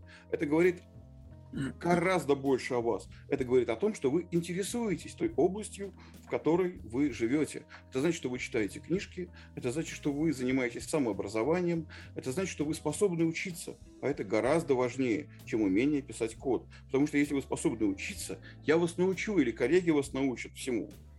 А если вы не способны учиться, а способны только заучивать, то учить вас бесполезно. Вот и все. Да, и энтузиазм, конечно. Умение и энтузиазм. Смотри, внезапно я с тобой не спорю и с тобой согласен в этом вопросе. Прекрасно. При этом Глеб не согласен полностью с тобой, что странно. Я не согласен, потому что позиция противоположная, да, потому что типа знание алгоритмов это типа какой-то культурный бэкграунд, и человеку будет почему-то неинтересно с другими людьми, которые, там, не знаю, пришли из 239, они все такие высоколобые, значит. Э, не высоколобые, просто, ну, просто, понимаешь, диалог не образуется. Если человек проблема. способен учиться, он выучит эти слова, он поймет, что они значат. В этом смысле проблема в том, что он их уже выучил на входе. То есть проблема в том, что человек первый год работает. В реальной жизни, в реальной жизни люди не используют эти алгоритмы напрямую, понимаешь? Они на работе не нужны. В реальности действительно, вот то, что люди спрашивают, зачем вы спрашиваете у меня, как устроен QuickSort, если я на работе пишу quick.sort? Какая мне разница, что внутри? Да, черт бы с ним, с квиксортом, это на самом деле уже, уже Ну, я как пример, это как пример, да? То есть сейчас спрашивают просто, сколько времени будет работать квиксорт. Вот хотя бы это человек должен понимать. Ну... То есть вот у тебя будет массив на 100 миллионов элементов, сколько времени квиксорт будет работать? Вот, за все время мира или нет? Это он мог прочитать документацию. Но это же то же самое, Глеб, что с Go. То есть ты можешь э, использовать Go как пользователь, а можешь Go использовать как админ. Да? То есть тебе, в принципе, не важно, как там Go с памятью работает. Но если твое приложение начинает на проде падать, ты должен разобраться, почему. А для этого у тебя в башке должно быть какое-то представление о том, как эта модель работает. Это скорость устранения максимально ускорит. Правильно. Если но... ты, конечно, можешь выучиться этому, да, но ты такой, ой, извините, ваше мое продакшн-приложение лежит, а, сервис остановлен на две недели, наш программист изучает алгоритм. Я хочу, а вот, я, хочу, я хочу вернуться. Вот извините одной... меня, коллеги. Простите да. меня. У нас тут в 1.19 появилась модель памяти документированная. А, соответственно, вопросы про модель памяти я буду задавать. Но знать я хочу, не помнит ли человек, как устроена модель памяти, а читал ли он документ. Я пока, правда, тоже не читал. Но и вопрос, пока я читал. Я читал. Ладно, это не важно. Я вот. просто хочу одну вещь сказать достаточно важную и обратиться к тому, что я говорил вот немножко раньше. К тому, что найм – это риск. Мы не можем проверить все знания. Мы используем какие-то критерии. И просто для того, чтобы уменьшить риск э, ошибочного найма. И в этом смысле проверка алгоритмов – это вот пример для меня, примерно так, как я описал. Это один из способов снизить риски. Вот и все. Возможно, они на работе вам и не понадобятся. Весьма вероятно. Но риск это уменьшит. Для меня. Или увеличит. Или увеличит. Но я считаю, что уменьшит. Так, ну, а какой у вас, алгоритмы... сори, uh, Глеб, а какой у вас средний цикл от появления вакансии до ее закрытия в месяцах? Ну, то есть Пара вот куча месяцев. фильтров обычно сильно увеличивает этот срок. Пара месяцев. Поэтому вопрос. Это на медлов или на сеньоров? Слушай, ну это в среднем, мне так тяжело оценить. Сейчас на самом деле полегче стало действительно сеньорами э, из-за как раз вот всех этих событий, ухода компаний и появления части людей, которые не могут там уехать, релацироваться, если компания релацируется. В этом смысле, конечно, да, стало чуть-чуть попроще, поэтому я бы последние месяцы в расчет не брал. Вот. Но в целом за два месяца мы обычно вакансию закрываем. Обычно. Хотя вот я искал я не смог вообще закрыть вакансию, я от нее отказался, в конце концов. Я искал вакансию человека, который является одновременно хорошим тимлидом и сеньором за, ну, условно говоря, любые деньги. Э, я не закрыл эту вакансию, от нее отказался. Денег не хватило. Нет, я, я не нашел человека. Глеб, кажется, что в этом и дело. То есть ты добавляешь кучу фильтров, с кучей народу не общаешься, а потом удивляешься, как Возможно, же так, я не удивляюсь, я не удивляюсь, я просто решил есть... проблему иначе, и все это знаешь, как девушка сидит в большой башне и говорит, ну, этот не подходит, этот не подходит, этот не подходит, этот не подходит. И, Верю. и в итоге сидит одна. Вот э, кажется, что это просто разные подходы. То есть, когда ты ищешь идеального человека, который точно впишется, и как бы будешь его искать полгода, ты фиг бы с ним. И когда ты решишь бизнесовые задачи, то есть, когда тебе нужно вот, вот эти вот задачи решить, как мы уже сказали, вот, вот иди решай, деньги есть. И это совершенно другой подход, и ты начинаешь работать по-другому с рынком. Да, тут, наверное, еще зависит от того, сколько компания готова и сколько хочет нанять э, разработчиков. Если да. там один человек в месяц это нормально для компании, можно, конечно, много фильтров установить. Ну, да, чаще всего компания говорит, вот у нас есть, там, условно, 10 миллионов в месяц, как бы, и вот есть вот огромный пул задач, и давай копай. Э, как бы, если ты сделаешь дешевле, молодец, компания только счастлива, но в целом, как бы, задача выкопать, а не людей нанять. Так, э, важный момент. У нас уже час прошел, так что если кому-то нужно уйти, как бы я вас отпускаю. Знаете, Но... коллеги, я, наверное, пойду. У меня тут через полтора часа начнут приходить гости, а мне надо еще баранину пожарить. О, так что... отличное дело. Баранина важнее, вне всяких сомнений, Даниил. Да, на самом деле полтора Спасибо, часа. Спасибо, коллеги, за беседу. Я от вас бежал. А, да, еще спасибо. увидимся. Спасибо тебе тоже, что пообщался с нами, было интересно. Спасибо. Так, ну, э, кто готов остаться, можем продолжить. И такая следующая э, группа вопросов, я их объединил, можно сказать, в один вопрос. Часто спрашивают люди, э, охотно ли берут человека с определенным опытом, помимо Go, в профессию. Это четыре пункта. Во-первых, DevOps, во-вторых, Embed разработчики и Bare Metal, далее новички жены и люди из других языков. Вот насколько охотно, насколько, я так сформулирую, начнем с девопсов. Вот сколько плюсов или минусов добавит наличие девопс опыта у человека, если он пришел к вам на позицию го-разработчика? Давай в этот раз Миша дадим первому слово, а, а то обычно с конца. Это такая болезненная тема для некоторых. Я не поэтому дал тебе слово, а просто потому, что ты обычно последний. Ну да, тут все совпало. Но э, в целом я не могу как бы провести корреляцию именно с DevOps или Bare. Я думал, всегда это называется системный программист. Немножко я чем-то ошибался. Вот, э, embedded устройство, это, видимо, что-то новое. Новое разделение, так как их стало больше, да. Вот. Э, по факту это разные люди, да, то есть у нас есть стрим найма Go PHP, мы его так называем, потому что мы там в основном нанимаем PHP-шников внутри компании, там уже переучиваем на Go, помогаем переучиться на скажем так, скорее.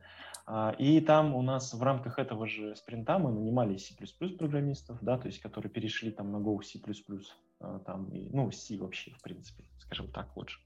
Вот, и это разные люди. Они по-разному мыслят, они несут разные шаблоны а, в код в конечном итоге и дают, на самом деле, немножко разный профит.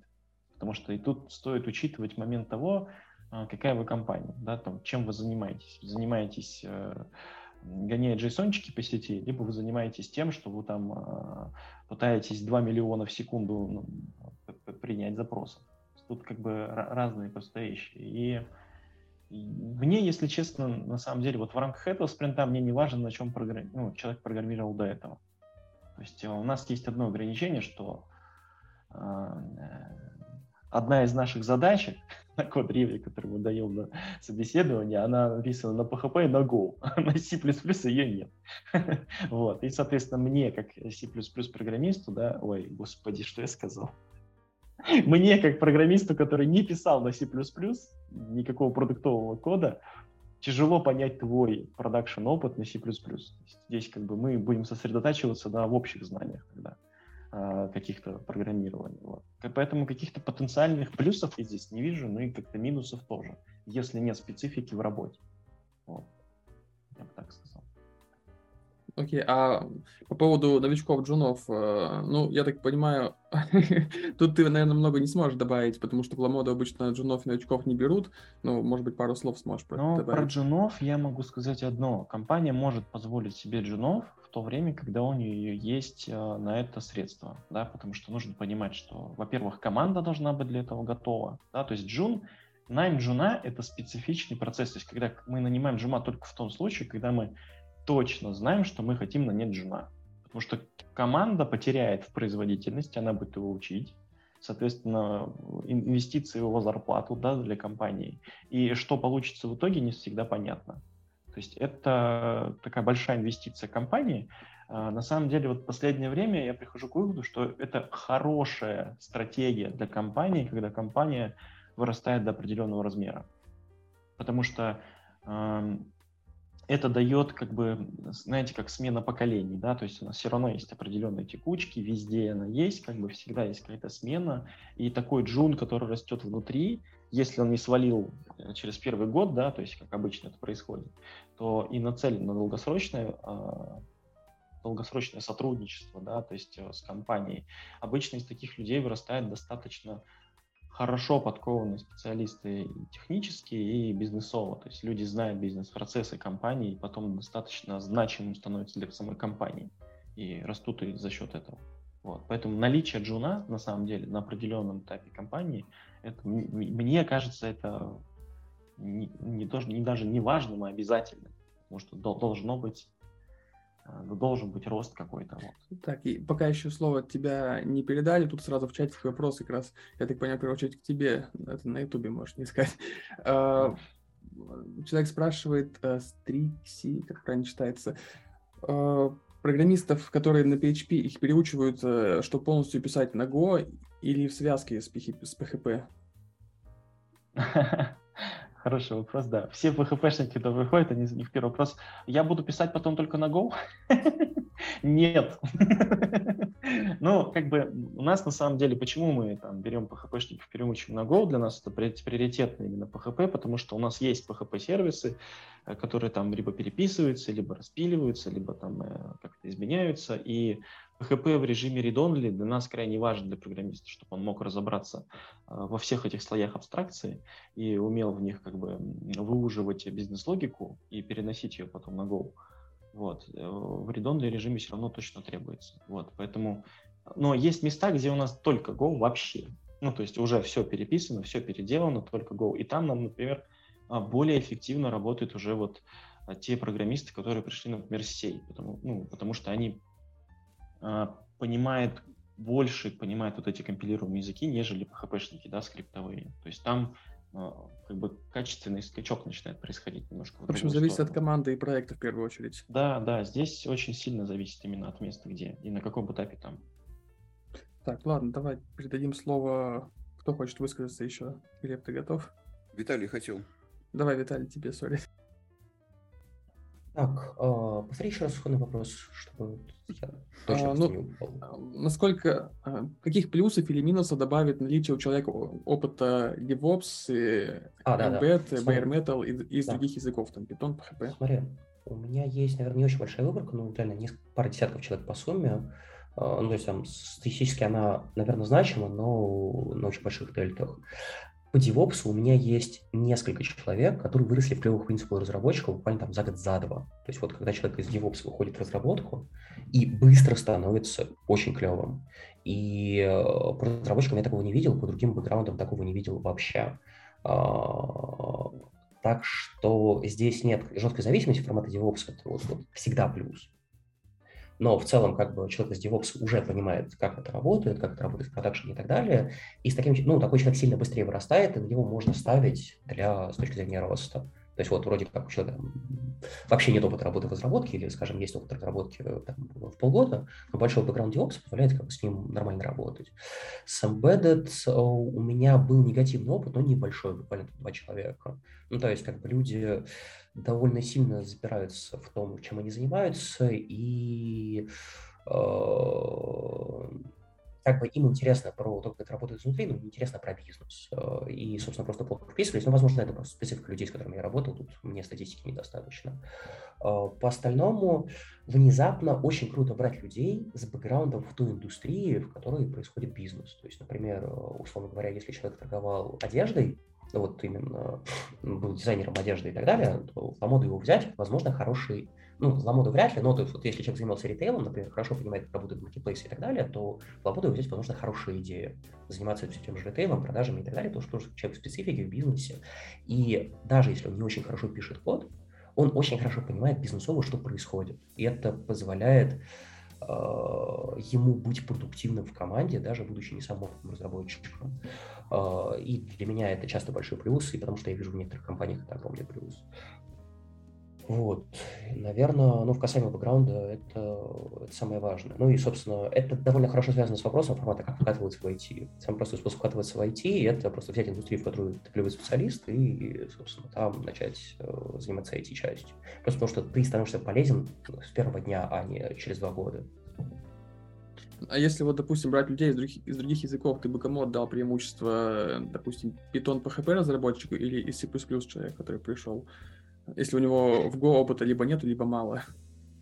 На мой вкус, э, порог входа в Go отсутствует. То есть, на мой, ну, то есть я просто довольно много как нанимал гошников там, с 2013 года, э, с 14 так, массово, э, и много переучивал, даже с Haskell.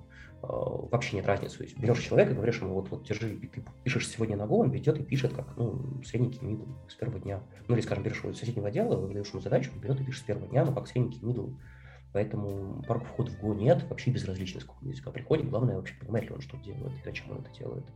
И на мой вкус все вопросы по поводу уровня в Go, они бесполезны.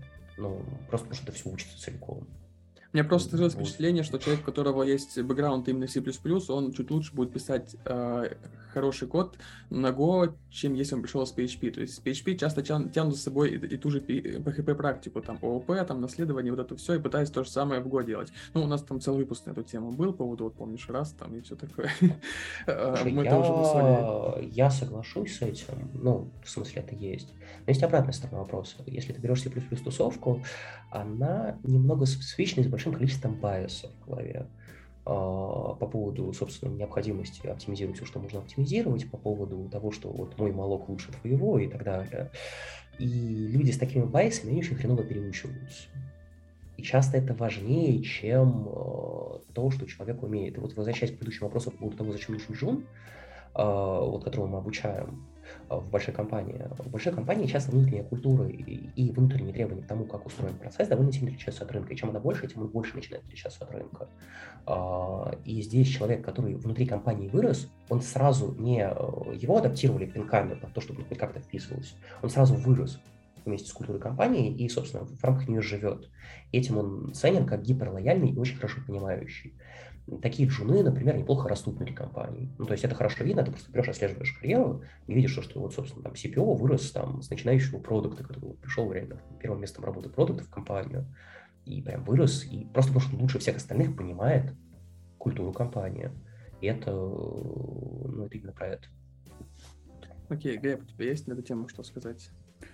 Ну, я пробегусь коротко, там многое сказано, практически со всеми согласен. Эм, берем ли мы джунов? Да, берем. Э, стараемся, по крайней мере, брать. Когда берешь жена, как раз больше гораздо внимания обращаешь внимание на его перспективу роста, а вовсе не на его знания. То есть гораздо важнее как раз э, как он себя ведет, э, чем он занимался до этого, где учился, как он отвечает на вопросы. То есть оцениваешь его именно с точки зрения развития. Имеет ли смысл указывать опыт, если он не связан напрямую с Go? Да, конечно, умеет, имеет. Э, любой предыдущий опыт э, полезен, если только этот опыт вам принес пользу. Как обычно я определяю, принес ли этот опыт вам пользу? Прошу что-нибудь об этом рассказать. Если человек при этом рассказывает что-то достаточно интересное, э, понятно, что, во-первых, это было для него полезно, Понятно, что он там принимал живое участие, понятно, что ему было не все равно, что он делал. Это тоже крайне важный показатель. Эм, языки, да, как бы действительно C, C++, э, прочие низкоуровневые языки. Палка о двух концах. В целом, я считаю, это больше плюсом, чем минусом, потому что с желанием оптимизировать что-нибудь достаточно легко бороться – а, а вот, например, когда человек начинает писать какие-то вещи более низкоуровневые, библиотеки какие-нибудь, когда нельзя заранее сказать, кто, где, как, часто будет вызывать библиотеку. Неплохо было бы, чтобы человек понимал, во что ему все это обойдется. Вот. Э, поэтому, да, это скорее плюс, чем минус. Э, то же самое относится ко всяким там э, барометалам и прочему умению работать с железом. Вообще, хорошее понимание, как устроен компьютер, когда человек понимает, что компьютер это не терминал, монитор и что-то там внутри, э, память, процессор, как вообще устроен процессор, почему, э, почему он так устроен, вообще что такое э, модель компьютера фон Неймана, почему вообще есть машинные слова, какие типы процессоров. Да все в целом знания, которые напрямую не применяются при продакшн работе, ну, совершенно неплохо, когда человек ими обладает, и для меня это при найме является тоже э, набором каких-то плюсиков, галочек, которые я себе ставлю. Не огромных плюсов, но плюсом. Вот. По поводу PHP и прочих других языков, здесь нельзя заранее сказать, потому что очень сильно это зависит от того, в какую компанию вы устраиваетесь. Вот совершенно очевидно, это было четко видно на примере Михаила. Да, у них очень много кода написано на PHP, поэтому, конечно, ваш опыт в PHP будет релевантен. А, если вы пойдете в компанию, в которой PHP никогда вообще не было, то опыт будет нерелевантен. Э, он будет именно вот как э, я говорю про C++, да, будет известно, что вы писали еще на одном языке. Вообще, в целом, если вы знаете много языков, это скорее плюс, чем минус. Опять же, это кругозор, это ваша вовлеченность в профессию, ну и так далее. Ну, вот, наверное, все, да. А ты по поводу, где учился, еще сказал. Тут сразу можно плавно перейти в следующий вопрос. Влияет ли образование, там, высшее, среднее образование, техническое, нетехническое? Только для джунов. У меня только для джунов. Ну, понятно. То есть, когда у человека, в принципе, особо нечего спрашивать, то приоритет добавляется да. к всяким второстепенным вещам. Ну, не то, что второстепенным, да, известно, что есть вузы, в которых учиться сложно, если человек его закончил, то, скорее всего, он способен концентрироваться на задачах, способен э, выдерживать нагрузки. А есть вузы, ну, я там условный Урюпинск, да, какой-нибудь, вообще ничего нельзя сказать об этом вузе. Может быть, туда ходил только на экзамены. Ну, я в целом с этим согласен. Тут э, все остальные, я думаю, тоже с этим согласны. Есть возразить, что... Ну, если ну. нет, то... Да, Миша, ты хотел сказать? Да не, я Просто я с Глебом здесь согласен. Еще вопрос. Если который... человек 5 лет высидел, это, конечно, плюс. Но высидел он лево, прогулял, непонятно. Ну, не всегда, не всегда. Если человек э, имел смелость бросить вуз, который ему не нравится, это, наверное, хорошо. А, терпеть пять лет, если тебе это через силу. Ну, это ладно, это уже такая отдельная тема. Да, наверное, могу сказать, что есть большая корреляция между тем, что человек вообще не начинал получать высшее образование, и тем, что он его ну, там, типа, почти все прошел или прошел целиком. Есть огромная разница просто в мировосприятии. Не у всех есть эти люди, которые фактически получили высшее образование, не хотят туда, но это единичные уникумы. А чаще всего человек, который не получал высшее образование, он понимает, то, как устроен э, мир, приложение, собственно, базы данных, как ходят данные и так далее, ну, на сильно более примитивном уровне. И, э, ну, то есть, казалось бы, что этому не учат, но это почему-то так. Ну, в институтах-то как раз раньше учили мыслить, да. Сейчас учат применять шаблоны. Но я вот на этот счет могу сказать, что когда ты собеседуешь программиста, который не учился по специальности, да, а начал, например, сразу, вот эта PHP-специфика есть такая, да, так PHP вход достаточно легкий и достаточно видный с точки зрения, ну, как бы что ты написал, на страничку обновил, да, сразу видно, сайтики и так далее. Очень много людей, которые приходят без базовых знаний, то есть вот он не понимает, как работает компьютер, вот что я говорил, вплоть до того, что они там ПЗУ от ОЗУ может не отличать. Ну, то есть для меня это крайне странный процесс, и ты как бы такой как ты, это знаете, как это, как ездить на машине и не знать, как там двигатель работает. И ты можешь говорить, что сколько угодно, что типа я же просто рулем управляю. Но насколько ты правильно управляешь, приходит знание о том, э, как бы, насколько ты можешь быстро ехать и так далее. И это тоже специфика. Ну, уже дальше, да, там, если ты пилот истребителя, э, военных летчиков учат все техники. Они знают, как работает каждая деталь. Запомнит или не запомнит. Важно понимание, как это работает. То, что ты должен знать тот инструмент, на котором как бы ты запускаешься. И вот это вот пропуск можно сразу просто определять, смотреть, вообще учился или не учился. То есть человек мог это восполнить, и это будет плюсом. Значит, если он это восполнил, и ты какие-то вот низкоуровневые вопросы не задаешь, он понимает, как это работает, это большой плюс, то, что человек этим озаботился. И это, это шаг к инженеру. А если ты, человек не озаботился, не знает, значит, это вот ремесленник перед тобой, и тебе нужно понимать, кто тебе нужен сейчас. Окей, э, с этим вопросом понятно. И я думаю, мы еще э, снимем э, ряд переживаний у людей, если обсудим вопросы возраста. То есть, ну, понятно, что средний там возраст, не знаю, там 30 лет, это как раз мы про это не будем говорить, но что если человек пришел слишком молодой или наоборот там у него возраст там, не знаю, 60, может быть, лет. Ну, то есть играет ли для вас возраст и именно вот краевые случаи интересны в первую очередь, конечно. У меня, кстати, можно ворвусь, там, во-первых, в комментарию э, из зума, из зума чата там пишут, что типа это уровень не жуна. Понимание того, как работает, это единственное, что Джун может показать. В принципе, поэтому это важно. А по истории с собеседованием у нас как-то, я еще когда в Краснодаре жил, э, я проводил, э, ну, как бы участвовал в собесе, скажем так, да, как собеседующий, а, с человеком, который начал программировать в 85 году, когда я родился. А, я вам скажу, что собес был крайне интересен. Это было примерно так. И ощущение у меня было крайне, ну, ты сидишь как, короче, маленький ребенок просто. То есть, э, и, ну, э, но это важна специфика, то есть важно, насколько человек вот ушел э, в новое, да, то есть и там история была скорее про то, что человек много писал, очень долгий срок писал на Delphi, и, ну, специ... ну, как бы такой софт, и ему было проще уйти потом в какой-нибудь Oracle, вот, чем к нам на PHP, мы тогда на PHP там писали в той компании, и как бы тут профиль очень сложно вынести. Вот. А так, в целом, э, на самом деле, чем старше человек, тем тебе проще проводить собес. А вы как бы понимаете, чего друг друга ждете. Еще уточню, а тут на самом деле краевой случай вот с большим возрастом, тут два момента. Если это человек, который всю жизнь программирует, и если это человек, который ну, недавно, недавно развивается. То есть, ну, может, он там middle, но ему уже там 50-60 лет. Вот как да, таких ты встречал вообще? Э, Я да. Ну, такие бывают, э, я думаю. Мне вот кажется, надо послушать Виталия про такой. Это очень редкий просто кейс. У меня есть пример э, сисадмина, который ушел в разработку в 50 лет. Ну, это, вот. это опять же сисадмин ушел, но это, как бы, это, это слишком много, да, там этих. В смысле, это именно не DevOps, это прям сисадмин. Крайне, крайне важное замечание. Человек работал на одной профессии, потом ушел в 60 лет в программировании, и теперь он middle это человек, которого имеет смысл брать. Человек, который с 85 -го года программирует, и он middle, нет, я, наверное, пас. Он есть... может быть сеньором, но в Delphi. Неважно. Это важный момент, да, то есть смотрите, как бы, э, да, действительно, когда человек в возрасте, то всегда испытываешь определенные сомнения.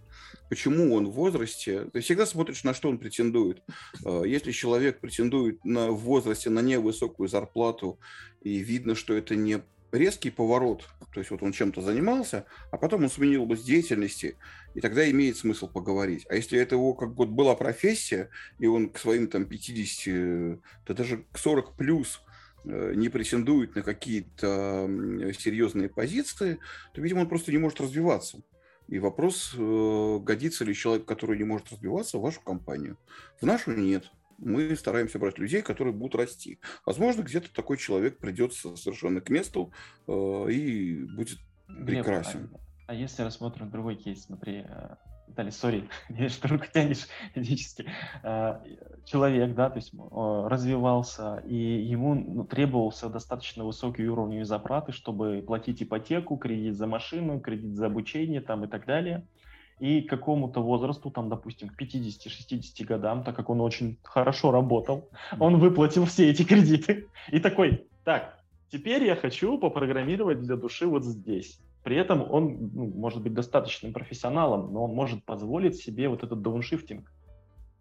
Ну, Это я, конечно, я такого не встречал, сразу говорю. Такое, такое бывает, я такое встречал.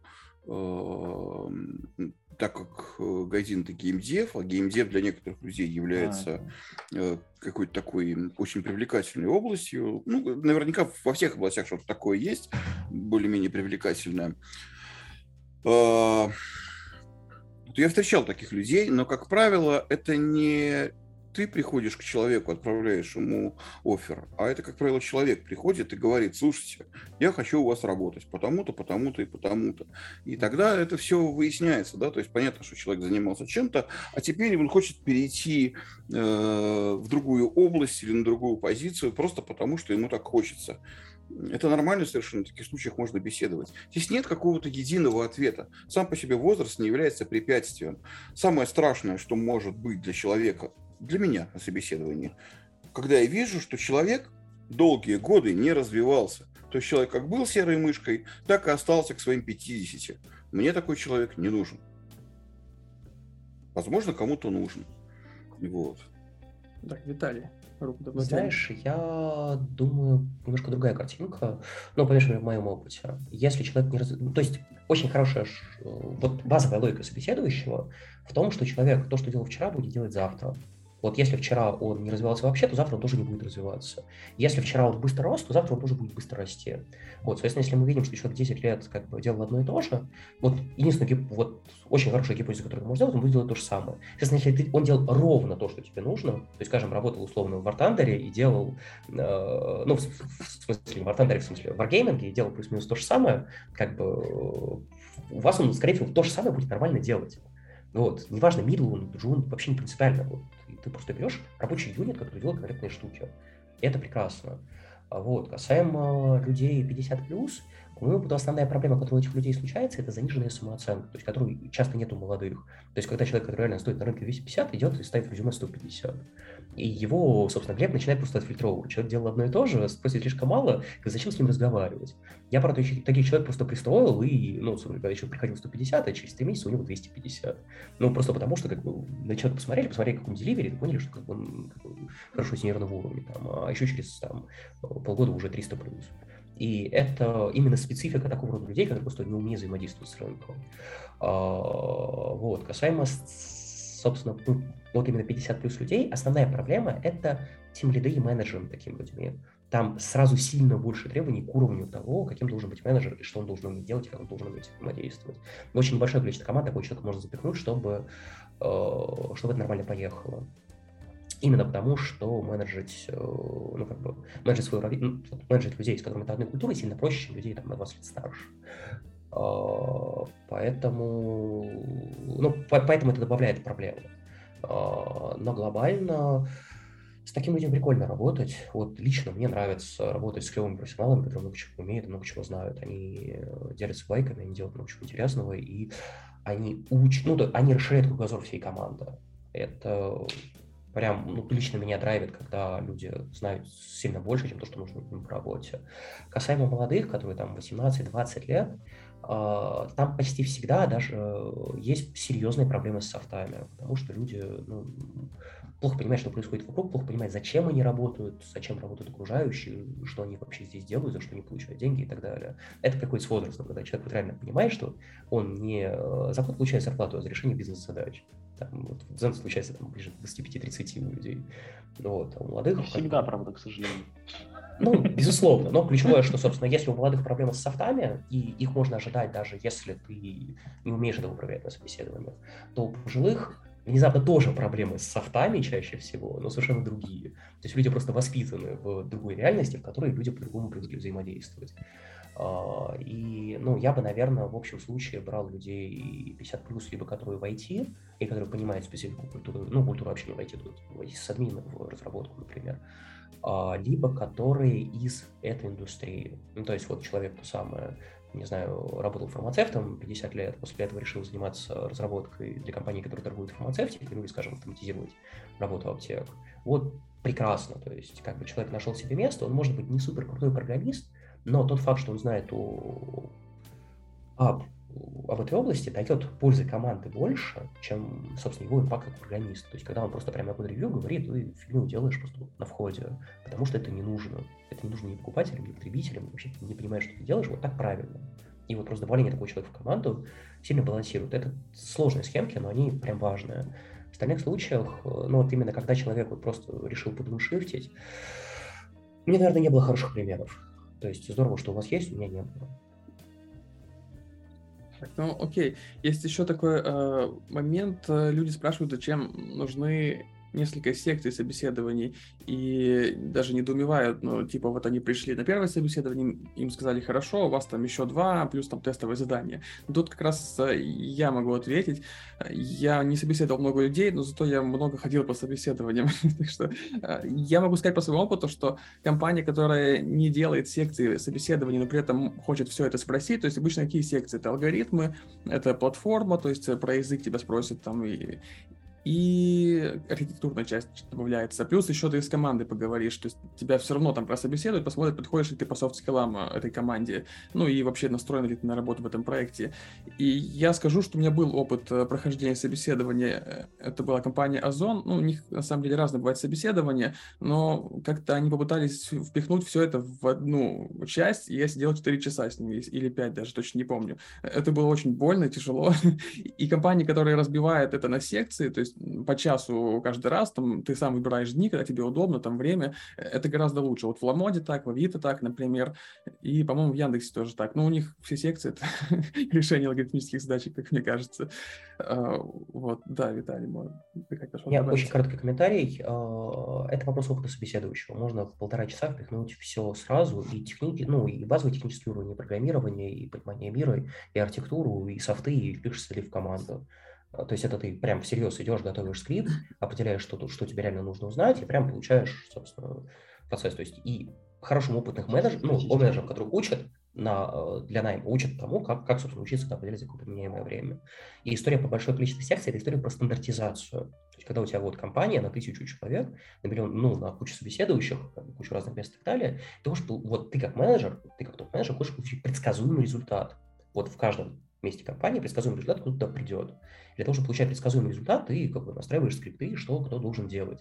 Имея, кого имея, на самом деле, людей не самых опытных, не обучавшихся в собеседовании и так далее. И ты им пишешь скрипты, что проверять. Вот, вот здесь вот спрашивать алгоритмы, здесь спрашивать архитектуру. И лучше давать времени побольше, вот тот самый час-полтора, чтобы люди хотя бы это справились проверить, не будучи суперопытными людьми а, именно в этом вопросе, то есть не специализируясь в эту сторону, не разбираясь, не, не занимаясь исследованиями на год. И оно часто про это. А там, где, собственно, есть сразу там, вот, условный Глеб, я практически уверен, можно за полтора часа собеседовать кого угодно, или все что угодно. А, вот. Проблема в том, что Глеб один, а компания большая. И как Глеб может заняться чем-то более полезным, чем собеседовать очередного джуна. Ты что думаешь, Глеб, на эту тему? Ну, я противник э, большого количества собеседований. Э, обычно одно, максимум два. Обычно происходит так. Ну, здесь Виталий правильно сказал. То есть, как правило, если я собеседую человека, то это одно собеседование и все, и дальше либо офер, либо до свидания. Эм, если собеседуют коллеги без меня, то я, как правило, если человек не на позицию джуна, э, а особенно если это там около сеньорская позиция, причем больше не от позиции, а от зарплаты, это тоже зависит, как бы, то я обычно прошу, чтобы организовали еще одно собеседование со мной, чтобы я просто поговорил с человеком, посмотрел на него именно с точки зрения вот исключительно soft skill ов, того, как человек себя ведет, как общается, будет ли комфортно с ним работать в компании или нет. А ну, тут вопрос задали. Да, Миша, давай. А можно я? Да, давай. Говорю. Или ты? Ну, ладно. Я просто к тому, что я тут э, скорее про то, что количество собеседований – это экономия для компании. Собеседование стоит действительно денег, во-первых. Во-вторых, они должны проводиться людьми, которые могут не хотеть этого делать в принципе, а собеседование должны проводить разработчики у разработчиков, да? Вот. И стоит рассматривать первые этапы как фильтры, да, тот же, тот же самый пресловутый вот фильтр, как э, говорили, да, что можно поставить просто резюме и отфильтровать всех, а можно провести скрининг практически там с 99% сотрудников. И на скрининге можно выявить человека, знания которого будут выше, чем у него в резюме написано. Потому что резюме обычно пишется двух типов. Либо там куча воды, либо там сухо написано «сделал админку, точка там какую-нибудь». И что он делал, вообще непонятно. Вот, поэтому первый этап – это всегда фильтр. Есть какой-то центр про технику, это то, где ты должен показать свои скиллы. А после него будет обычно либо уточняющая, либо софтовая часть, потому что мы там можем не успеть по софтовой, да, а софтовая имеется в виду не то, что там как ты себя, ну там ведешь и так далее, а скорее знакомство с руководителем, да, будущим, там это именно руководитель тебя собеседует, ту команду, которую он и берет, если собеседуют тебя э, разработчики вообще не из этой команды. То есть нужно, чтобы ты туда подходил по профилю э, софтовому. Вот, поэтому это все разбивается. Все это засовывать в один собес. Статистически я могу, могу сказать нашу информацию. Наш э, технический собес два часа, и к нам регулярно приходят HR и говорят, все кандидаты жалуются, что он длится два часа, а как бы мы не можем меньше. Вот это вот рентгеновское собеседование за две минуты, да, когда человек смотрит такой, и ну все, понравился, не понравился. Это все-таки на опыте делается, и это понравился, не понравился. Вот. Поэтому мне кажется, что не раздутое, да, там, никогда у вас там 10 собеседований каких-то, а там 3-4 собеса пройти, это наоборот лучше, потому что вам легче время найти, нам несколько маленьких, и компании легче под это подстроиться. Это эффективно тупо, и вы приходите отдохнувший на каждый. А не когда вы уже 4 часа просидели, под конец вы уже мечтаете только об одном, когда я уже свалю отсюда.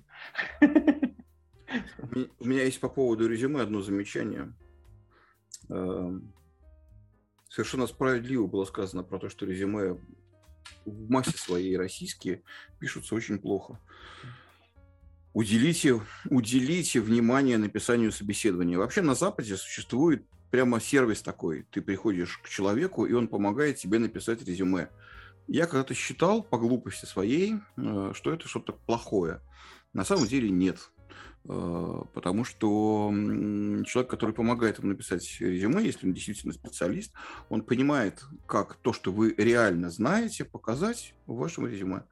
Э, и он, опять же, предостережет вас от того, чтобы не писать то, что писать не стоит, потому что, например, вы это знаете плохо, вы это укажете в резюме, не дай бог оно всплывет на собеседовании, и это будет огромный жирный минус. Потому что когда человек пишет что-то в собеседовании, потом в резюме, а я ему задаю вопрос, а он не может ничего на эту тему ответить, я для себя ставлю сразу, сразу гораздо более жирный минус, чем все вот эти маленькие плюсики, которые я наставил там за все остальное.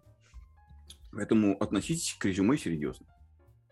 А, соглашусь с Глебом, можно? Да, вот, собственно, по поводу Монги. Ну, вот, вот человек пишет, там, много работал с Монгой, там, настроил в разных позах, задаешь ему какой-то простой вопрос по Монге, человек не отвечает, и все, как на этом моменте с человеком, если не прощаться, то это вот жирный минус, после которого, скорее всего, прощаешься. Uh, ну, вот вероятность того, что человек пройдет собеседование, если он написал, что он суперопытный, не знает ничего, как бы, ну, значит, человек врет в резюме, неважно, врет тебе или врет себе, это в данном случае вообще не принципиально. Как бы человек, ну, все очень плохо уже на этом этапе. И это реальность довольно большого количества беседующих.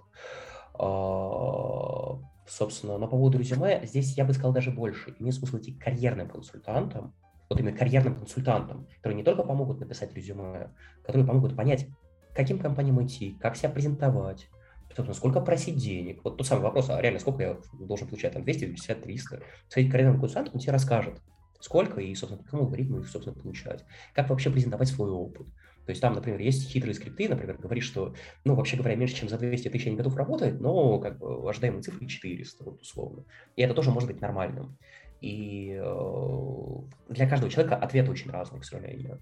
И, скорее всего, в том, что надо писать не одно резюме, а несколько. То есть, например, человек э, там хочет на позицию разработчика, на позицию SRE. Это два разных резюме, в идеале висящих на разных телефонах в HeadHunter, потому что, собственно, HR прям тыкая на человека, видит все его резюме разом, а, например. Есть, вот простых каких-то штук. Так что я бы скорее реально сказал в сторону, в сторону консультантов идти с точки зрения кандидата. Но с другой стороны, со стороны собеседующего менеджера у меня реальность такая. Самые клевые кандидаты, которые у меня видели, у них были самые ущербные резюме. Именно потому, что им все равно, потому что их точно возьмут, у них точно все хорошо, они могут позволить себе не париться. И из-за этого, вот, вот именно из-за того, что лучшие кандидаты были такими, мы вынуждены собеседовать людей с отвратительными резюме. Вот, вот приглашать людей, там, фильтровать, делать какие-то скрининги и так далее, э, с которыми на самом деле по-хорошему не надо было разговаривать, потому что там резюме читаешь, там что-то очень, что-то очень странное и так далее, а как бы люди клевые.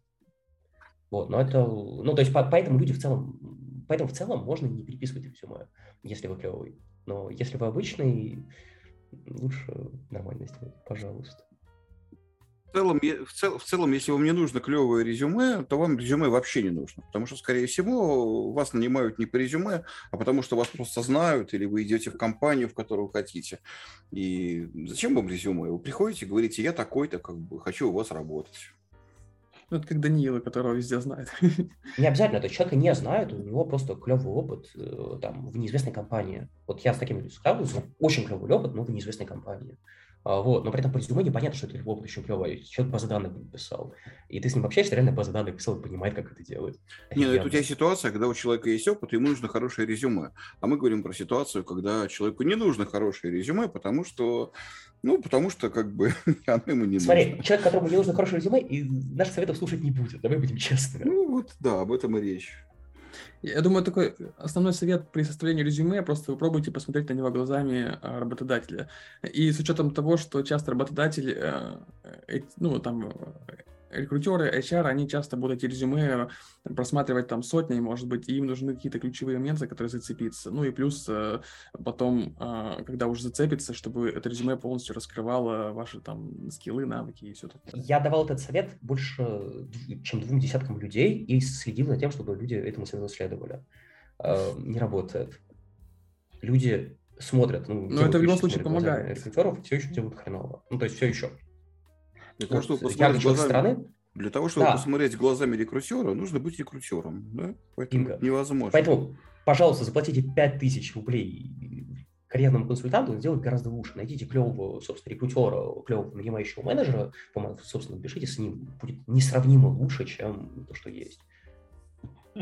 Так, короткий вопросик из чата. Вот э, это, видимо, в тему возраста тоже. Если человек после института программировал 5 лет, потом ушел в бизнес, потом решил вообще изучать автодело, и теперь в 45 лет хочет вернуться обратно к истокам, есть ли шанс на трудоустройство? Ну, я бы сказал, наверное, что зависит от того, насколько сильно человек хочет вернуться к истокам и насколько он следил вообще за технологиями, потому что с тех пор, ну, наверное, много воды утекло и все поменялось. То есть зависит от того, насколько человек в контексте, насколько он все еще занимается разработкой и в этом разбирается. А, а весь этот бэкграунд, я не думаю, что он будет отягощать. Может быть, скорее в плюс я будет бы работать. сказал по-другому. Я бы сказал, насколько он готов просесть по уровню жизни. Насколько он готов просесть по зарплате, грубо говоря. Ну, это даже, да. Потому что если он там зарабатывал в бизнесе, ну, там, какие-нибудь 400, да, а тут его берут на 200, на 400 его никто не возьмет. К нам, кстати, приходил недавно такой человек, который из бизнеса возвращался в программирование, но только спустя полгода примерно. У меня есть хороший пример фронтендера, а, человек, который, у которого был свой строительный магазин с партнером, потом, собственно, они с партнером зашли, строительный магазин закрылся, а, и, ну, на самом деле, да, действительно работал, ну, типа, за, ну, наверное, сопоставимые деньги, вот, со входа. Ну, как бы, очевидно, что не айтишный бизнес приносит космически много. Вот. Э, фишка в том, что такого рода люди, они сразу понимают, что нужно делать. То есть это когда человек э, берет и делает то, что нужно бизнесу, а остальное не делает вообще. У него совершенно отвратительная архитектура того, что он делает и так далее. Вот довольно много плохих решений. Вопрос в том, что он это сделал в 10 раз быстрее. То есть вместо двух недель за день и пробил, чтобы это прошло под ревью, зарелизилось и так далее, принесло пользу бизнесу. Такие люди, они офигенные, и рынок их на самом деле не умеет ценить. Если вы такого человека видите, хватайте прям серьезно. Вот если видно, что человек прям настроен на результаты понимает, он стоит, скорее всего, дороже, чем как бы просто разработчик такого уровня, сильно дороже. Ну, тут да, главное такого человека не брать ядерную, софт для ядерных станций писать, да, а так все нормально. Да, а тут, кстати, вопрос был выше по чату YouTube по поводу аутсорсинговых компаний. Я э, собеседовал аутсорсинговых компаний, некоторых небольших людей, и я работал, собственно, в ЕПАМе некоторое время. Э, специфика, на самом деле, отличается не так сильно, потому что в конечном счете человек приходит все в ту же продуктовую компанию просто со стороны, либо вот отдельный кусок продукта делает, либо еще что-то. И уровень оценки людей примерно такой же. Ну, то есть вот я не вижу какой-то принципиальной разницы. То есть там скорее собеседование на вход в компанию более универсальное, потому что непонятно, куда его всовывать. Вот, но деньги плюс-минус такие же. А, и требования плюс-минус такие же в конечном счете. То есть человек точно так же нужно уметь в архитектуру, точно так же нужно уметь в точно так же нужно уметь базы данных и так далее, вообще без каких-то вещей. И деньги плюс-минус те же самые, потому что компания конечная все еще сравнивает. Вот мы на рынке наняли людей, или мы, собственно, у аутсорсера наняли тех же людей и просто отдали им всю операционку. Поэтому, ну, как бы там разница есть, но она скорее культурная в том, как ставят задачи и как их выполняют, а не денежная. Так, ну, нам нужно завершаться. Мы прям формат сегодня очень сильно растянули, но просто было очень интересно. Мне даже не хотелось ваши дискуссии останавливать. Мне интересно было слушать. просто был список вопросов. Ну, по основным мы прошлись. Здесь есть еще один вопрос, который фигурирует, но я боюсь, что он много времени отнимет, и, возможно, мы его потом отдельно, но я озвучу на всякий случай. А, и в чатике спрашивали, и в комментариях по поводу собеседования сеньоров. То есть э, тут человек в комментарии неплохо подытожил, когда вот все базовые вопросы уже отработаны, и сильно лезть под капот языка э, смысла мало, то как вообще с человеком разговаривать, э, когда все вопросы из вашего вопросника будут смешными? Есть что кратко об этом сказать, или мы его отложим на следующий раз? Слушай, ну это уникальные собеседования. Бессмысленно это обсуждать в целом. То есть это как, знаешь, это э, давайте мы порассуждаем как бы о найме, не знаю, там, олимпийских чемпионов, э, то есть это уникальные люди, уникальные собеседования. Каждый рекрутер там такое собеседование, может быть, там один раз-два в жизни проводит, и то, если повезет. Ну, какой смысл тут обсуждать? Я бы добавил, что если вы за, там, если у вас условное собеседование длится два часа, и вы за первый час понимаете, что по технике у вас кандидата вопросов нет, то следующий час стоит, час стоит потратить на то, чтобы понять, насколько человеку будет интересно у вас такого уровня. Если у вас у него задачи, сможете ли вы заинтересовать его в достаточно длительный период времени и так далее. Потому что люди высокого уровня, у них, ну, как бы, да, технического, нужно понимать, что для них будут такие задачи, потому что если вы такого специалиста поставите, я не знаю, круды писать, он через две недели попрощается уже с вами сам, и вы в этом много потеряете. Поэтому тут э, нужно в эту сторону смотреть. Я бы больше сказал. На самом деле, при собеседовании сеньоров более важно не проверить уровень сеньора, а сделать так, чтобы он захотел у тебя работать. Это гораздо более важное требование при собеседовании. Я, кстати, важно... тоже хотел пошутить, что собеседование с сеньором должно начинаться с шампанского. А заканчиваться а я, на яхте. А я серьезно, то есть ты видишь человека, там, условно, X Яндекс, ты знаешь, на самом деле, уровень, ты знаешь, что он, скорее всего, потащит. И твоя задача как собеседующего в течение этого часа не проверить его уровень, ну, проверить уровень, по сути, снизу. Твоя задача сделать так, чтобы он, как бы, все, на все остальные, собственно, оферы сказал нет, а тебе сказал да. Ну, если он тебе подходит. Прода, продажа оффер это тоже Давайте последний вопрос из чата возьмем, ответим. А, ну, тут человек, кстати, напомнил мне момент, что мы вот, когда про возраст говорили, мы ушли вот в ту крайность, где человек с большим возрастом, а по поводу человека, который ну да, это не только про возраст, вопрос, э, как найти первую работу человека. То есть, когда он там прошел, не знаю, курсы, может быть, из универа вышел и ищет первую работу, как, куда ему идти, там, в какую компанию, то есть, например, аутсорс, там, или сразу в Яндекс идти, или в какую-то маленькую компанию стремиться. Э, и как решать вот этот вот парадокс, что мы возьмем без опыта, и где взять этот опыт? Идти куда возьмут. Просто не задирать цену и все говорить. У меня как бы первый опыт. Я клевый, но готов у вас учиться. Если вы будете меня за это еще и кормить, я ваш. Да, согласен. Я примерно так и начинал. То есть я готов был бесплатно работать. Но я почти бесплатно и работал в то время. Ну, я только рад. Первая зарплата была 400 рублей. Ну, это еще на годы указывать, понимаешь? Это, знаешь, 400 ну, рублей. Причем 400 просто. Я бы сказал вообще в другую сторону. Ключевой вопрос не дайте работать. Ключевой вопрос как надо приходить, чтобы тебя взяли на эту первую работу. Потому что со стороны компании тебе приходит 500 человек, которые хотят эту самую первую работу, и из них нужно выбрать 10. И конкурировать в таких пропорциях очень тяжело. И, наверное, лучшее, что можно сделать, это показать прогресс. То есть вот я полгода назад вот, вот был таким, а сейчас я вот такой. Вот я полгода назад не умел делать ничего, а сейчас вот пишу вот такой вот код, вот у меня pet project.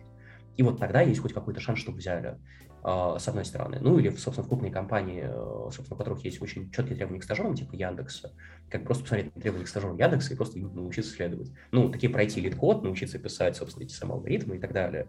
И людей берут, ну, просто, может, там реально шаблонные требования, которые просто. Вот. И это сильно более важно, чем куда. То есть гораздо более важно, кто ты. А если человек, делать, того, если у этого человека еще и первый язык Go, вот э, будет ли ему сложнее? Безразлично, какой язык, правда. А просто часто про Go говорят, что это больше язык для опытных программистов, кто уже на чем-то писал, а когда человек начинает с Go, то есть такое мнение, что неохотно берут или вообще не берут. С чего вдруг? Вакансий мало. Я вообще, мало. я вообще обычно, если меня просят научить программировать, я обычно учу на Go или на любом другом жестко типизированном языке. Но Go проще. Ну, у меня на самом деле тоже такое мнение было, потому что у Go мало конструкций, которые вообще нужно знать, э, но я все чаще начал сталкиваться в интернете с обратным мнением, поэтому я сейчас как-то где-то посередине. Смотри, на Go практически нет стажерских вакансий. И, скорее всего, вот сейчас мы откроем HeadHunter, найдем ноль стажерских вакансий. А, это большая проблема. То есть в Go действительно входить проще всего. То есть, если дали предложение формата «приходи обучаться на стажеру», надо хватать и бежать, потому что, правда, это самое простое, что есть. Но этих вакансий просто нет. А связано это с тем, что Go в целом, ну, все еще нишевый язык довольно хардкорного программирования и как бы используется в больших компаниях под большими нагрузками и так далее. И там, как бы, а, скажем, какой-нибудь типичная питоновская вакансия пили груды на джанге, а, как бы, где специфика гораздо проще и про другое. А, поэтому в груд на джанге нормально берут кучу стажеров, они нормально, собственно, нормально масштабируются. А вот почему-то писать микросервисы под дикой нагрузкой с низким latency и сложной безусловием, почему-то стажеры туда не вписываются. Так, ну окей, я думаю, нам теперь точно нужно закругляться. я так вас уже задержал намного больше, чем обещал, но мне было очень интересно. Спасибо всем, кто поучаствовал, спасибо тем, кто смотрел и задавал особенно вопросы. Обычно нас молч- молчаливо смотрят, но в этот раз прям много было вопросов, я даже не смог на все ответить, потому что время было ограничено. Но, возможно, мы на это... Я выписал некоторые вопросы, которые были очень длинными, для... они просто не влезли бы в формат этого выпуска, и мы до них доберемся в следующий раз, я думаю. Так что... Слушай, ты знаешь, я вот прямо сейчас э, открыл интереса ради э, Headhunter, потому что я решил, что ты заблуждаешься. Э, указал показать мне только те компании, где указан доход, и сказал сортировать по возрастанию зарплат. 50-70, 60-65, 50-80, 50-100, 60-100, от 70 э, до 100, 50, 150, 80, 120. Это именно гошники или там? Гош, гошники, гошники, гошники, а, гошники. Круто, круто, круто. Прямо Sorry, вот смотри, младший горазработчик, э, Golang Developer, Junior Golang Developer, Developer. Короче, куча. А, стоп, тут на, на самом деле есть важный момент. У меня была... Москва. В да, у меня была в отделе момент специфика, как нанимать, э, собственно, джунов так, чтобы это было выгодно. А, и там, собственно, кейс, к которому пришли, довольно красивый. Мы берем сеньорское тестовое задание на сеньора. Собственно, берем 100, 100 джунов, ну, 100 стажеров, даем это тестовое задание. Там. Трое из них его более-менее нормально пишут, но мы из них берем на работу, он сразу фигачит как миду. Вот, э, такое периодически есть. И, кстати, отлично работает, прям очень советую, кстати.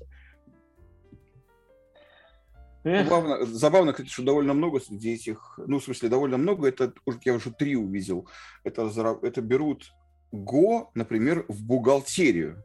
То есть тебе нужен бухгалтер, который будет что-то там автоматизировать на Го. Берут, соответственно, вот там 50-80. Круто, круто, круто. А ты же сам говорил, Глеб, э, что когда ты, когда я к вам, к вам устраивался, э, ты мне, по-моему, говорил, что у вас э, все вплоть до бухгалтера умеют программировать, и директор там, когда летит в самолете, тоже пишет код ну, там, на ноуте. Ну так и есть. В смысле, оно ну, всегда вот. так было, и так и до сих пор. Ну вот, ты, видимо, там похожие компании, где даже бухгалтер должен уметь программировать. Возможно. Это рефакторим 1С на Go звучит. Ладно, я, я вынужден попрощаться со всеми. Да, мы закругляемся уже. Да, большое спасибо всем присутствующим. И с этой стороны, и с той, кто смотрит, и тем, кто общается. В первую очередь, стой. Да, Мы-то что? Мы тут просто, да, пообщались, в принципе. Вот, поэтому всем спасибо и пока-пока. Да, всем спасибо, до свидания. Да, всем пока, спасибо. Спасибо, пока-пока. Да, если у кого-то там дополнительные какие-то вопросы будут, э, у нас есть чатик, э, где мы обсуждаем Go, и, в принципе, там есть я, там есть Глеб, э, там периодически Виталий, к ним читает сообщения. так что если, если будут вопросы, ссылка будет в описании. Я... Будем ждать. Все, всем пока.